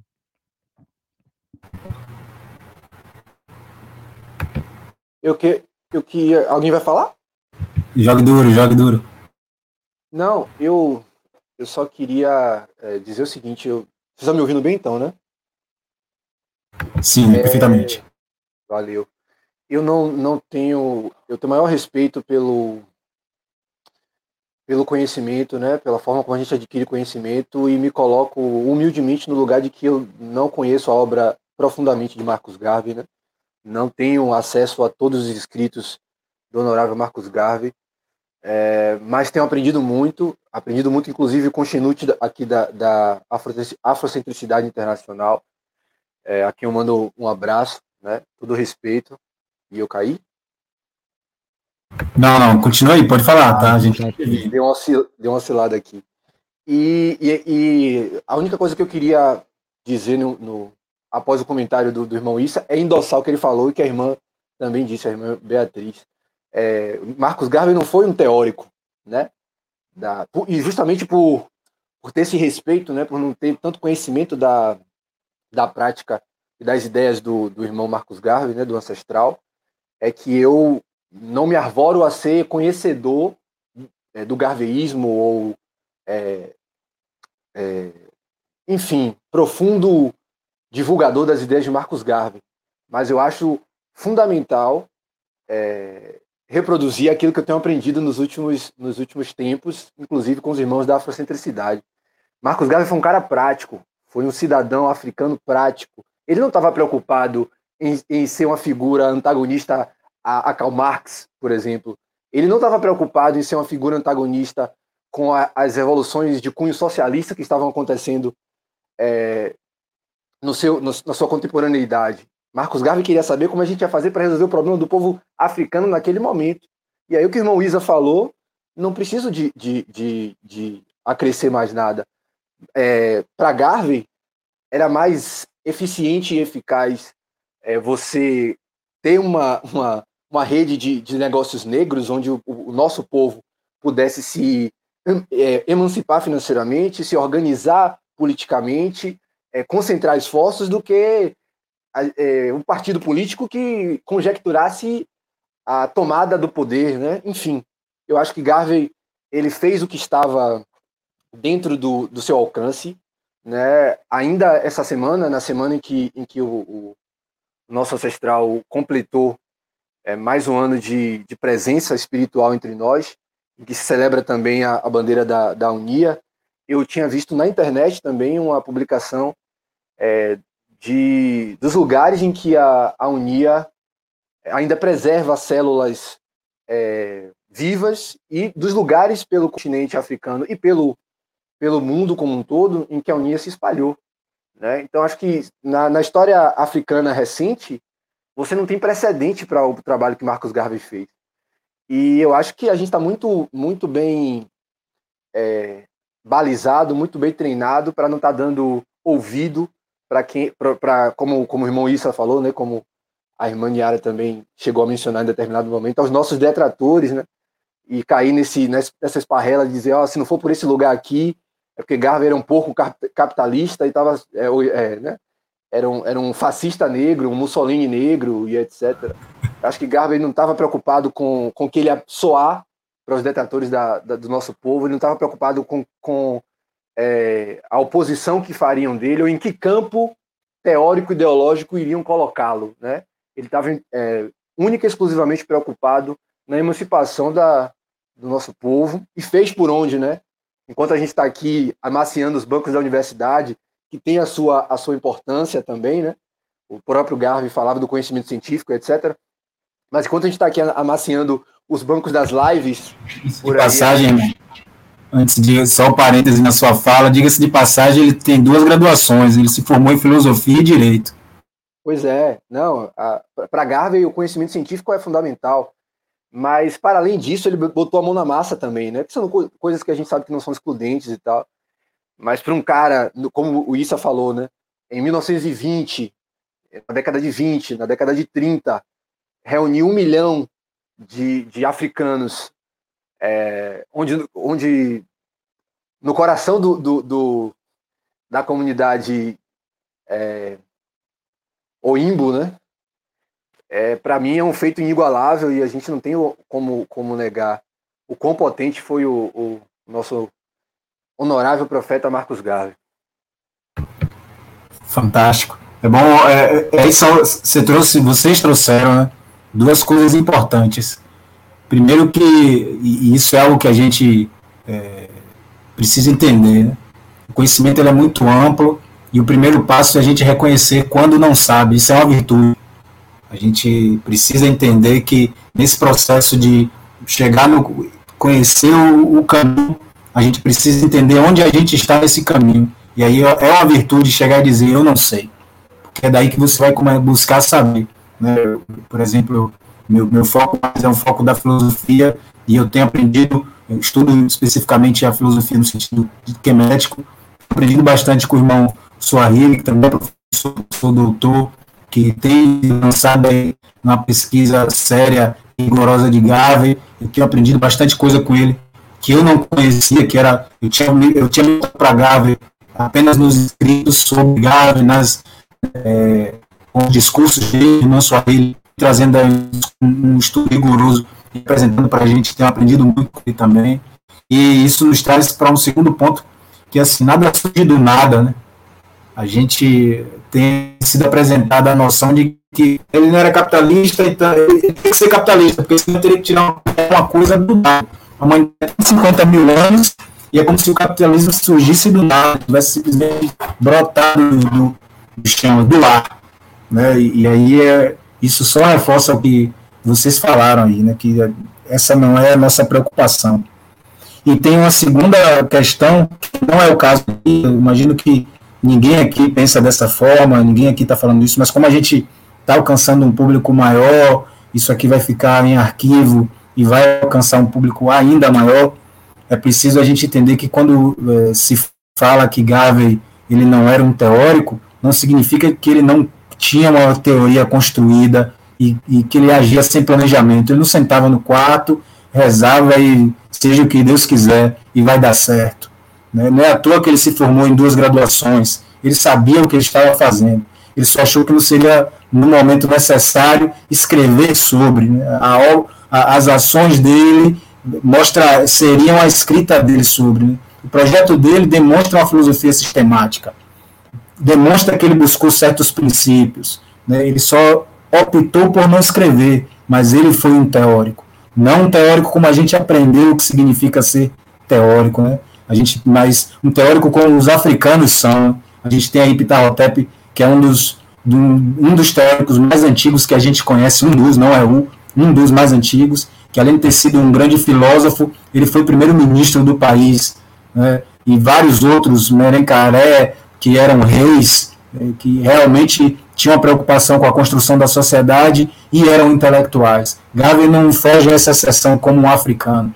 Né? Ele não é à toa que ele incentiva a leitura, não é à toa que ele incentiva se lançar para o conhecimento. Inclusive, uma das citações clássicas dele é essa, que no futuro o povo que dominar a ciência é o povo que vai reger.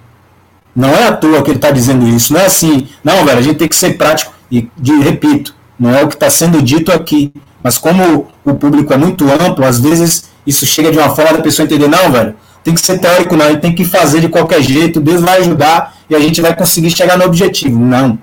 Não é à toa que ele incentiva a ciência. Não é à toa que ele diz que, as, que é o povo que dominar a ciência em todas as áreas é quem vai dominar o mundo. Não é à toa que ele está dizendo isso. O estudo é necessário, só que não é um estudo pelo estudo. Qual é a sua necessidade, velho? O que, que você precisa? Existe conhecimento que vai te ajudar nisso. Busque esse conhecimento em livros onde você puder encontrar, de acordo com suas capacidades, e essas capacidades vão aumentando, esses recursos vão aumentando conforme você for utilizando esse conhecimento. Mas essas coisas precisam andar juntas. E aí, né, é importante a gente falar sobre isso. Deixa eu ver se mais algum, algum comentário. Como é que estão vocês aí, o tempo de vocês? Me digam aí.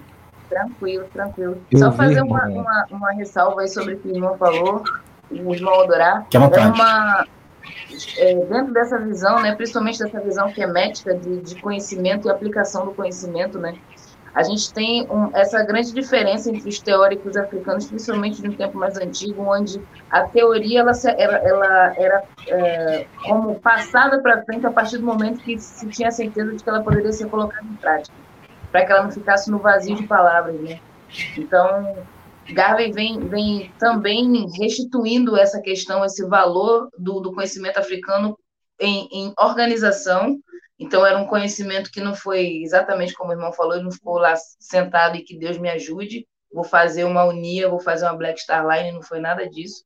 Houve muito planejamento, houve muito estudo sobre isso, mas principalmente a, a questão prática, porque né, é, é, é, bem importante que, que a gente entenda e, e traga esses valores, né, para a gente olhar para o honorável Marcos Garvey e entender os valores e princípios que ele tinha nas ações dele, e principalmente nas organizações que ajudaram ele a fazer movimentos tão importantes para o povo preto, principalmente para a libertação do povo preto. Então é legal a gente observar o caminho pelo qual ele, ele trilhou e nos sentimos encorajados a trilhar também esse caminho de entrar em contato com, com essa, essa, essa parte teórica e no dia a dia botar na, na prática para que a gente possa absorver cada vez mais e ter cada vez mais esse conhecimento, trazendo a, de fato essa libertação, de fato essa emancipação do povo preto. É isso, e aí essa, esse podcast aqui, ele, eu estou considerando ele como o, aquele álbum Racionais de, de, de Tim Maia, né? Que ele, leia Marcos Garvey, estude Marcos Garvey, sabe? A gente precisa o tempo inteiro fazer Ao isso. Porque... Quem lê não vai se decepcionar, né? É, exatamente. É, é, é, é aí foi bom você dizer isso, porque essa é a questão, né? A gente está falando de algo aqui que foi implementado, algo que deu certo, algo que dá certo, algo que fundou coisas como o movimento Rastafari, por exemplo, como a afrocentricidade, por exemplo, e diversas outras movimentações, diversas outras manifestações que têm nos ajudado, que têm nos salvado. Então, leiam Marcos Garvey, estudem Marcos Garvey. Alguém quer, quer, porque é isso que ele falava, não vai esperar, não, vai a gente esperar que, que o, o, colono vai dar um livro de Marcos Garvey para a gente ler, ou vai aparecer na escola, ou vai aparecer. Não vai. Uma coisa que Marcos Garvey sempre falava era sobre a busca da gente partir do nosso eu e levantar e buscar o conhecimento que a gente precisa para quebrar, principalmente, ó, grilhões da mente. Essas correntes que prendem a gente mentalmente. Então, é importante que a gente tome essa iniciativa. Quem tiver um pouquinho mais de conhecimento, passe, coloque frases no seu, no, no seu, nas suas redes sociais, faça com que esse conhecimento realmente seja, seja é, botado para jogo, como a gente fala aqui, né?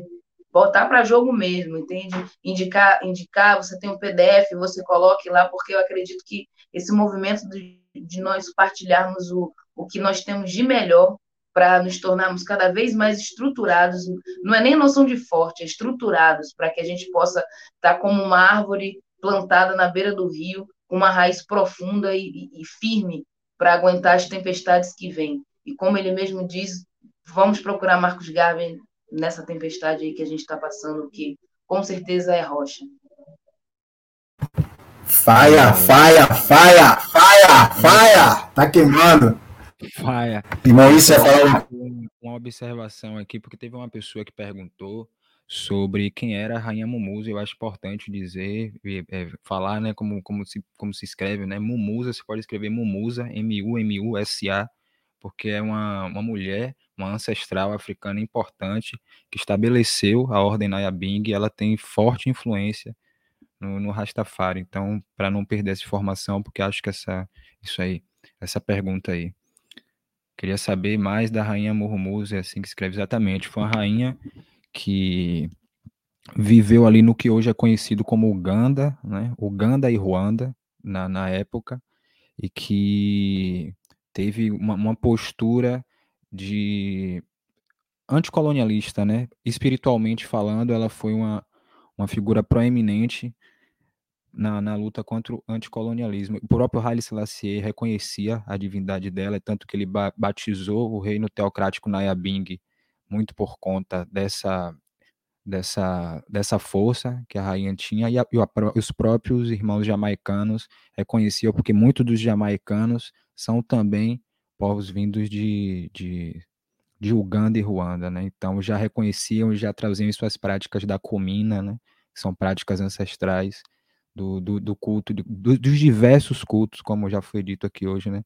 Culto do Obi, Kumina, é, lá no, no, território jamaicano. E isso tudo confluiu para dentro do Rastafari, além da, do, do quebra-nagaste, além do, do Antigo Testamento, existe muita informação de oralidade que está no nosso povo, no povo africano, e que se a gente cavucar um pouquinho mais, sim, a gente vai perceber cada dia mais o quanto essa espiritualidade ela é eminentemente africana.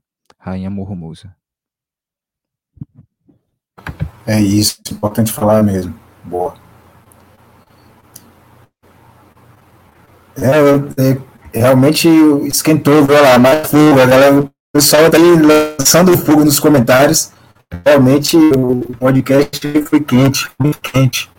A gente batendo palma aí, Agnaldo, obrigado. O irmão que lançou fogo aí bastante também, obrigado. Obrigado mais uma vez a vocês que estão presentes, a vocês que, que estão ouvindo no, nos arquivos. Né? A gente tem uma, uma quantidade aí que dá para fazer uma série. Se você não puder assistir direto, assista de 10 em 10 minutos, assista de 30 em 30 minutos, mas ouça, baixe e escute, que vale a pena. É importante a gente se lançar esse fortalecimento mútuo aí, esse engrandecimento mútuo. Drex aí agradecendo isso pela, pela soma. E é isso, família. Vocês querem falar mais alguma coisa? Acho que já deu, né? A gente já fez a maratona. Agradecer as irmãs, né, que toparam aí o, o convite. Agradecer também ao. A irmã, rapidão, isso, acho que a irmã, a Imperatriz aí quer falar, fica à vontade. É bem rapidinho, só questão do que o irmão Issa falou sobre é, essa rainha linda e importante na nossa história, Garvey também destacava muito o poder administrativo das mulheres dentro desse movimento de libertação do povo africano, e ele destacava o, o, a questão do nosso olhar para a família, que era a estrutura que a gente sempre teve dentro do nosso do, próximo da gente, como que trazia firmeza para o nosso povo, e ele sempre destacava para que nós observássemos como a função e a importância da mulher dentro da estrutura da família, a importância administrativa da mulher nesse, nesse movimento de sustentar, de, de trazer mais. Né? A mulher ia para a feira comercializar, entende? Então a mulher está também ativa nessa, nessa, nesse movimento, assim como nós temos diversas rainhas que vêm. É, trazendo essa força, esse matriarcado forte novamente.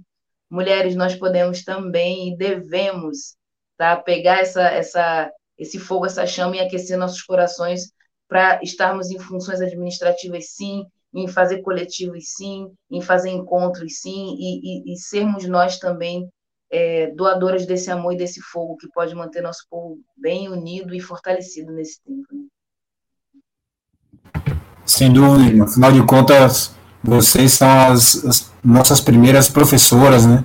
A gente aprende tudo primeiro, né, desde o útero ao, ao longo período de amamentação é, com as nossas mães. Então, é importante assumir esse papel, é importante assumir essa responsabilidade de também estar tá fazendo parte da construção de nosso povo. Irmão, isso, se joga aí, pode falar não, é isso. Queria agradecer, fazer esse agradecimento também pessoal à irmã Beatriz por ter é, somado, a irmã Niara também por ter aceitado aí fazer parte desse diálogo que foi engrandecedor e é isso. A gente tentou ao máximo buscar exatamente o perfeito balanço, né, irmã? Então, só agradecer, Mate Rotep, realmente. Rotep. Mais algumas últimas palavras. Beatriz quer falar também? Quer falar, irmão? Pode ficar à vontade.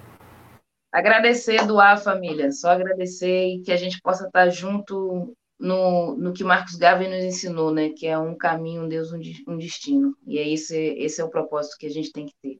Né? Com as nossas divergências, a gente se abraça, a gente segue, porque a gente tem um objetivo maior, um destino. E Léo também que deu, né, Léo? Muito bom a, a contribuição. Não esperava menos para um cara que é do Vitória da Bahia, então esqueça tudo. Não, é, é, é eu diria assim, ninguém é perfeito. O cara torce por Vitória, diria assim, ninguém é perfeito. Ah, eu, só, eu, eu só queria agradecer de verdade o convite. Estão me ouvindo? Então sim, então sim, conta. Eu só queria agradecer o, o convite, é, é, o convite da, da Afrocentricidade, do Xenute é, Swahili Kemet. Agradecer às irmãs pela oportunidade de a gente estar dividindo é, esse espaço, né? Mais uma vez reiterando, se, se a gente está aqui é porque eu, eu acredito muito, né, que a gente, a gente é o, o legado do ancestral. Ah, agradecer ao irmão Issa, a quem eu estou tendo prazer agora de trocar essa ideia. A gente só conversa por rede social, inclusive a gente precisa se trombar pessoalmente, se conhecer pessoalmente. E ser, ser Vitória é, é, talvez a minha maior qualidade, viu, irmão? Vai ficar é a nossa, meu é... é a nossa. Que promessa. É a nossa. Mas, mas deixar, deixar só o, o, a palavra aqui que, que para mim hoje está tá sendo a materialização da minha vida espiritual e ideológica e política, sacou? Eu sou o que eu sou porque eu ouvi é, um, um, uma pessoa, uma mulher, um homem Rastafari cantar, botar a voz na, na caixa de som onde eu morava desde de moleque e a, através daquela daquela sonoridade eu fui buscar e fui procurar saber. Vocês estão me ouvindo ainda? Porque eu caí aqui, eu acho, minha imagem. À vontade, pode ir, pode ir. Tá, tá, tá, tá. É, vocês estão me ouvindo bem, então, né? Sim, sim, sim, estamos ouvindo. Pronto. Só para finalizar, eu, eu acho que eu estou me realizando politicamente, espiritualmente hoje, sacou? Por isso que eu dou. É, é, agradeço aos, aos nossos ancestrais por isso, porque eu sou fruto dessa confluência do movimento Rastafari com as ideias de, de emancipação negra que é, Marcos Garvey me, me trouxe, né? me preencheu, por assim dizer. Então, agradeço a todos e a todas aí e espero estar em breve para a gente estar trocando figurinhas sobre questões que nos interessam, né? Abraço e axé para quem é de axé. Maravilha. Agradecer, família, doar pelo convite, doar por essa, esse encontro, essa roda aqui, né? Mesmo que virtual, é, nossa, muito edificante. Só tenho a agradecer, sair daqui sabendo muito mais do que eu sabia quando eu entrei. E essa troca é, é fantástica. Agradeço muito pela existência de cada um de vocês. Do, cada um de vocês é um, um Deus, uma Deus, é um ser divino. E a Hyundai estou muito feliz pelo convite do.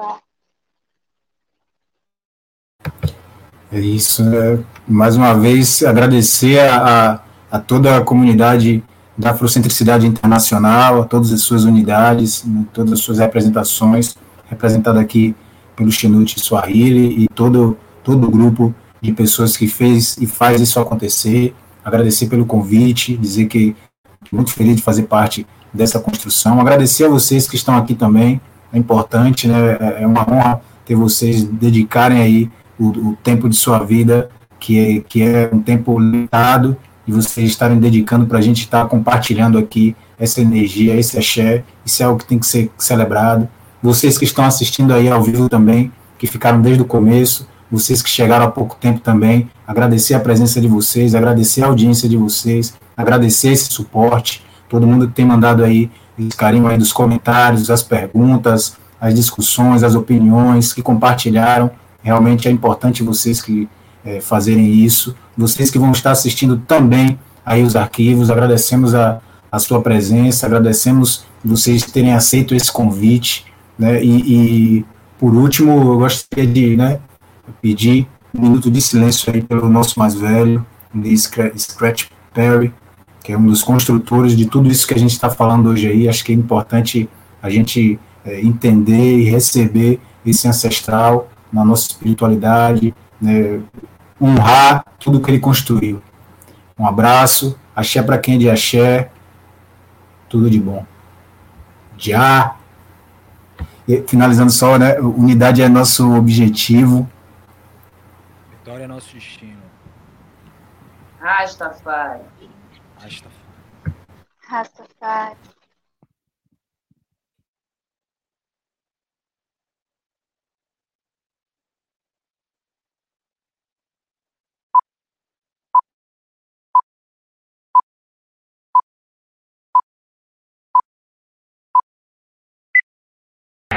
Then count on me to be the real Marcus Garvey I would like to be. If I may come in an outbreak or a plague or a pestilence or a God would have me, then be assured that I can never desert you and make your enemies triumph over you. Will I God not go to hell a million times for you?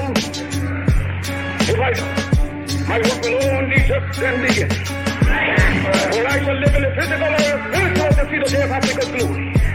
When I am dead, wrap the mantle of the red, the black and the green around me. For in the new life I shall rise up.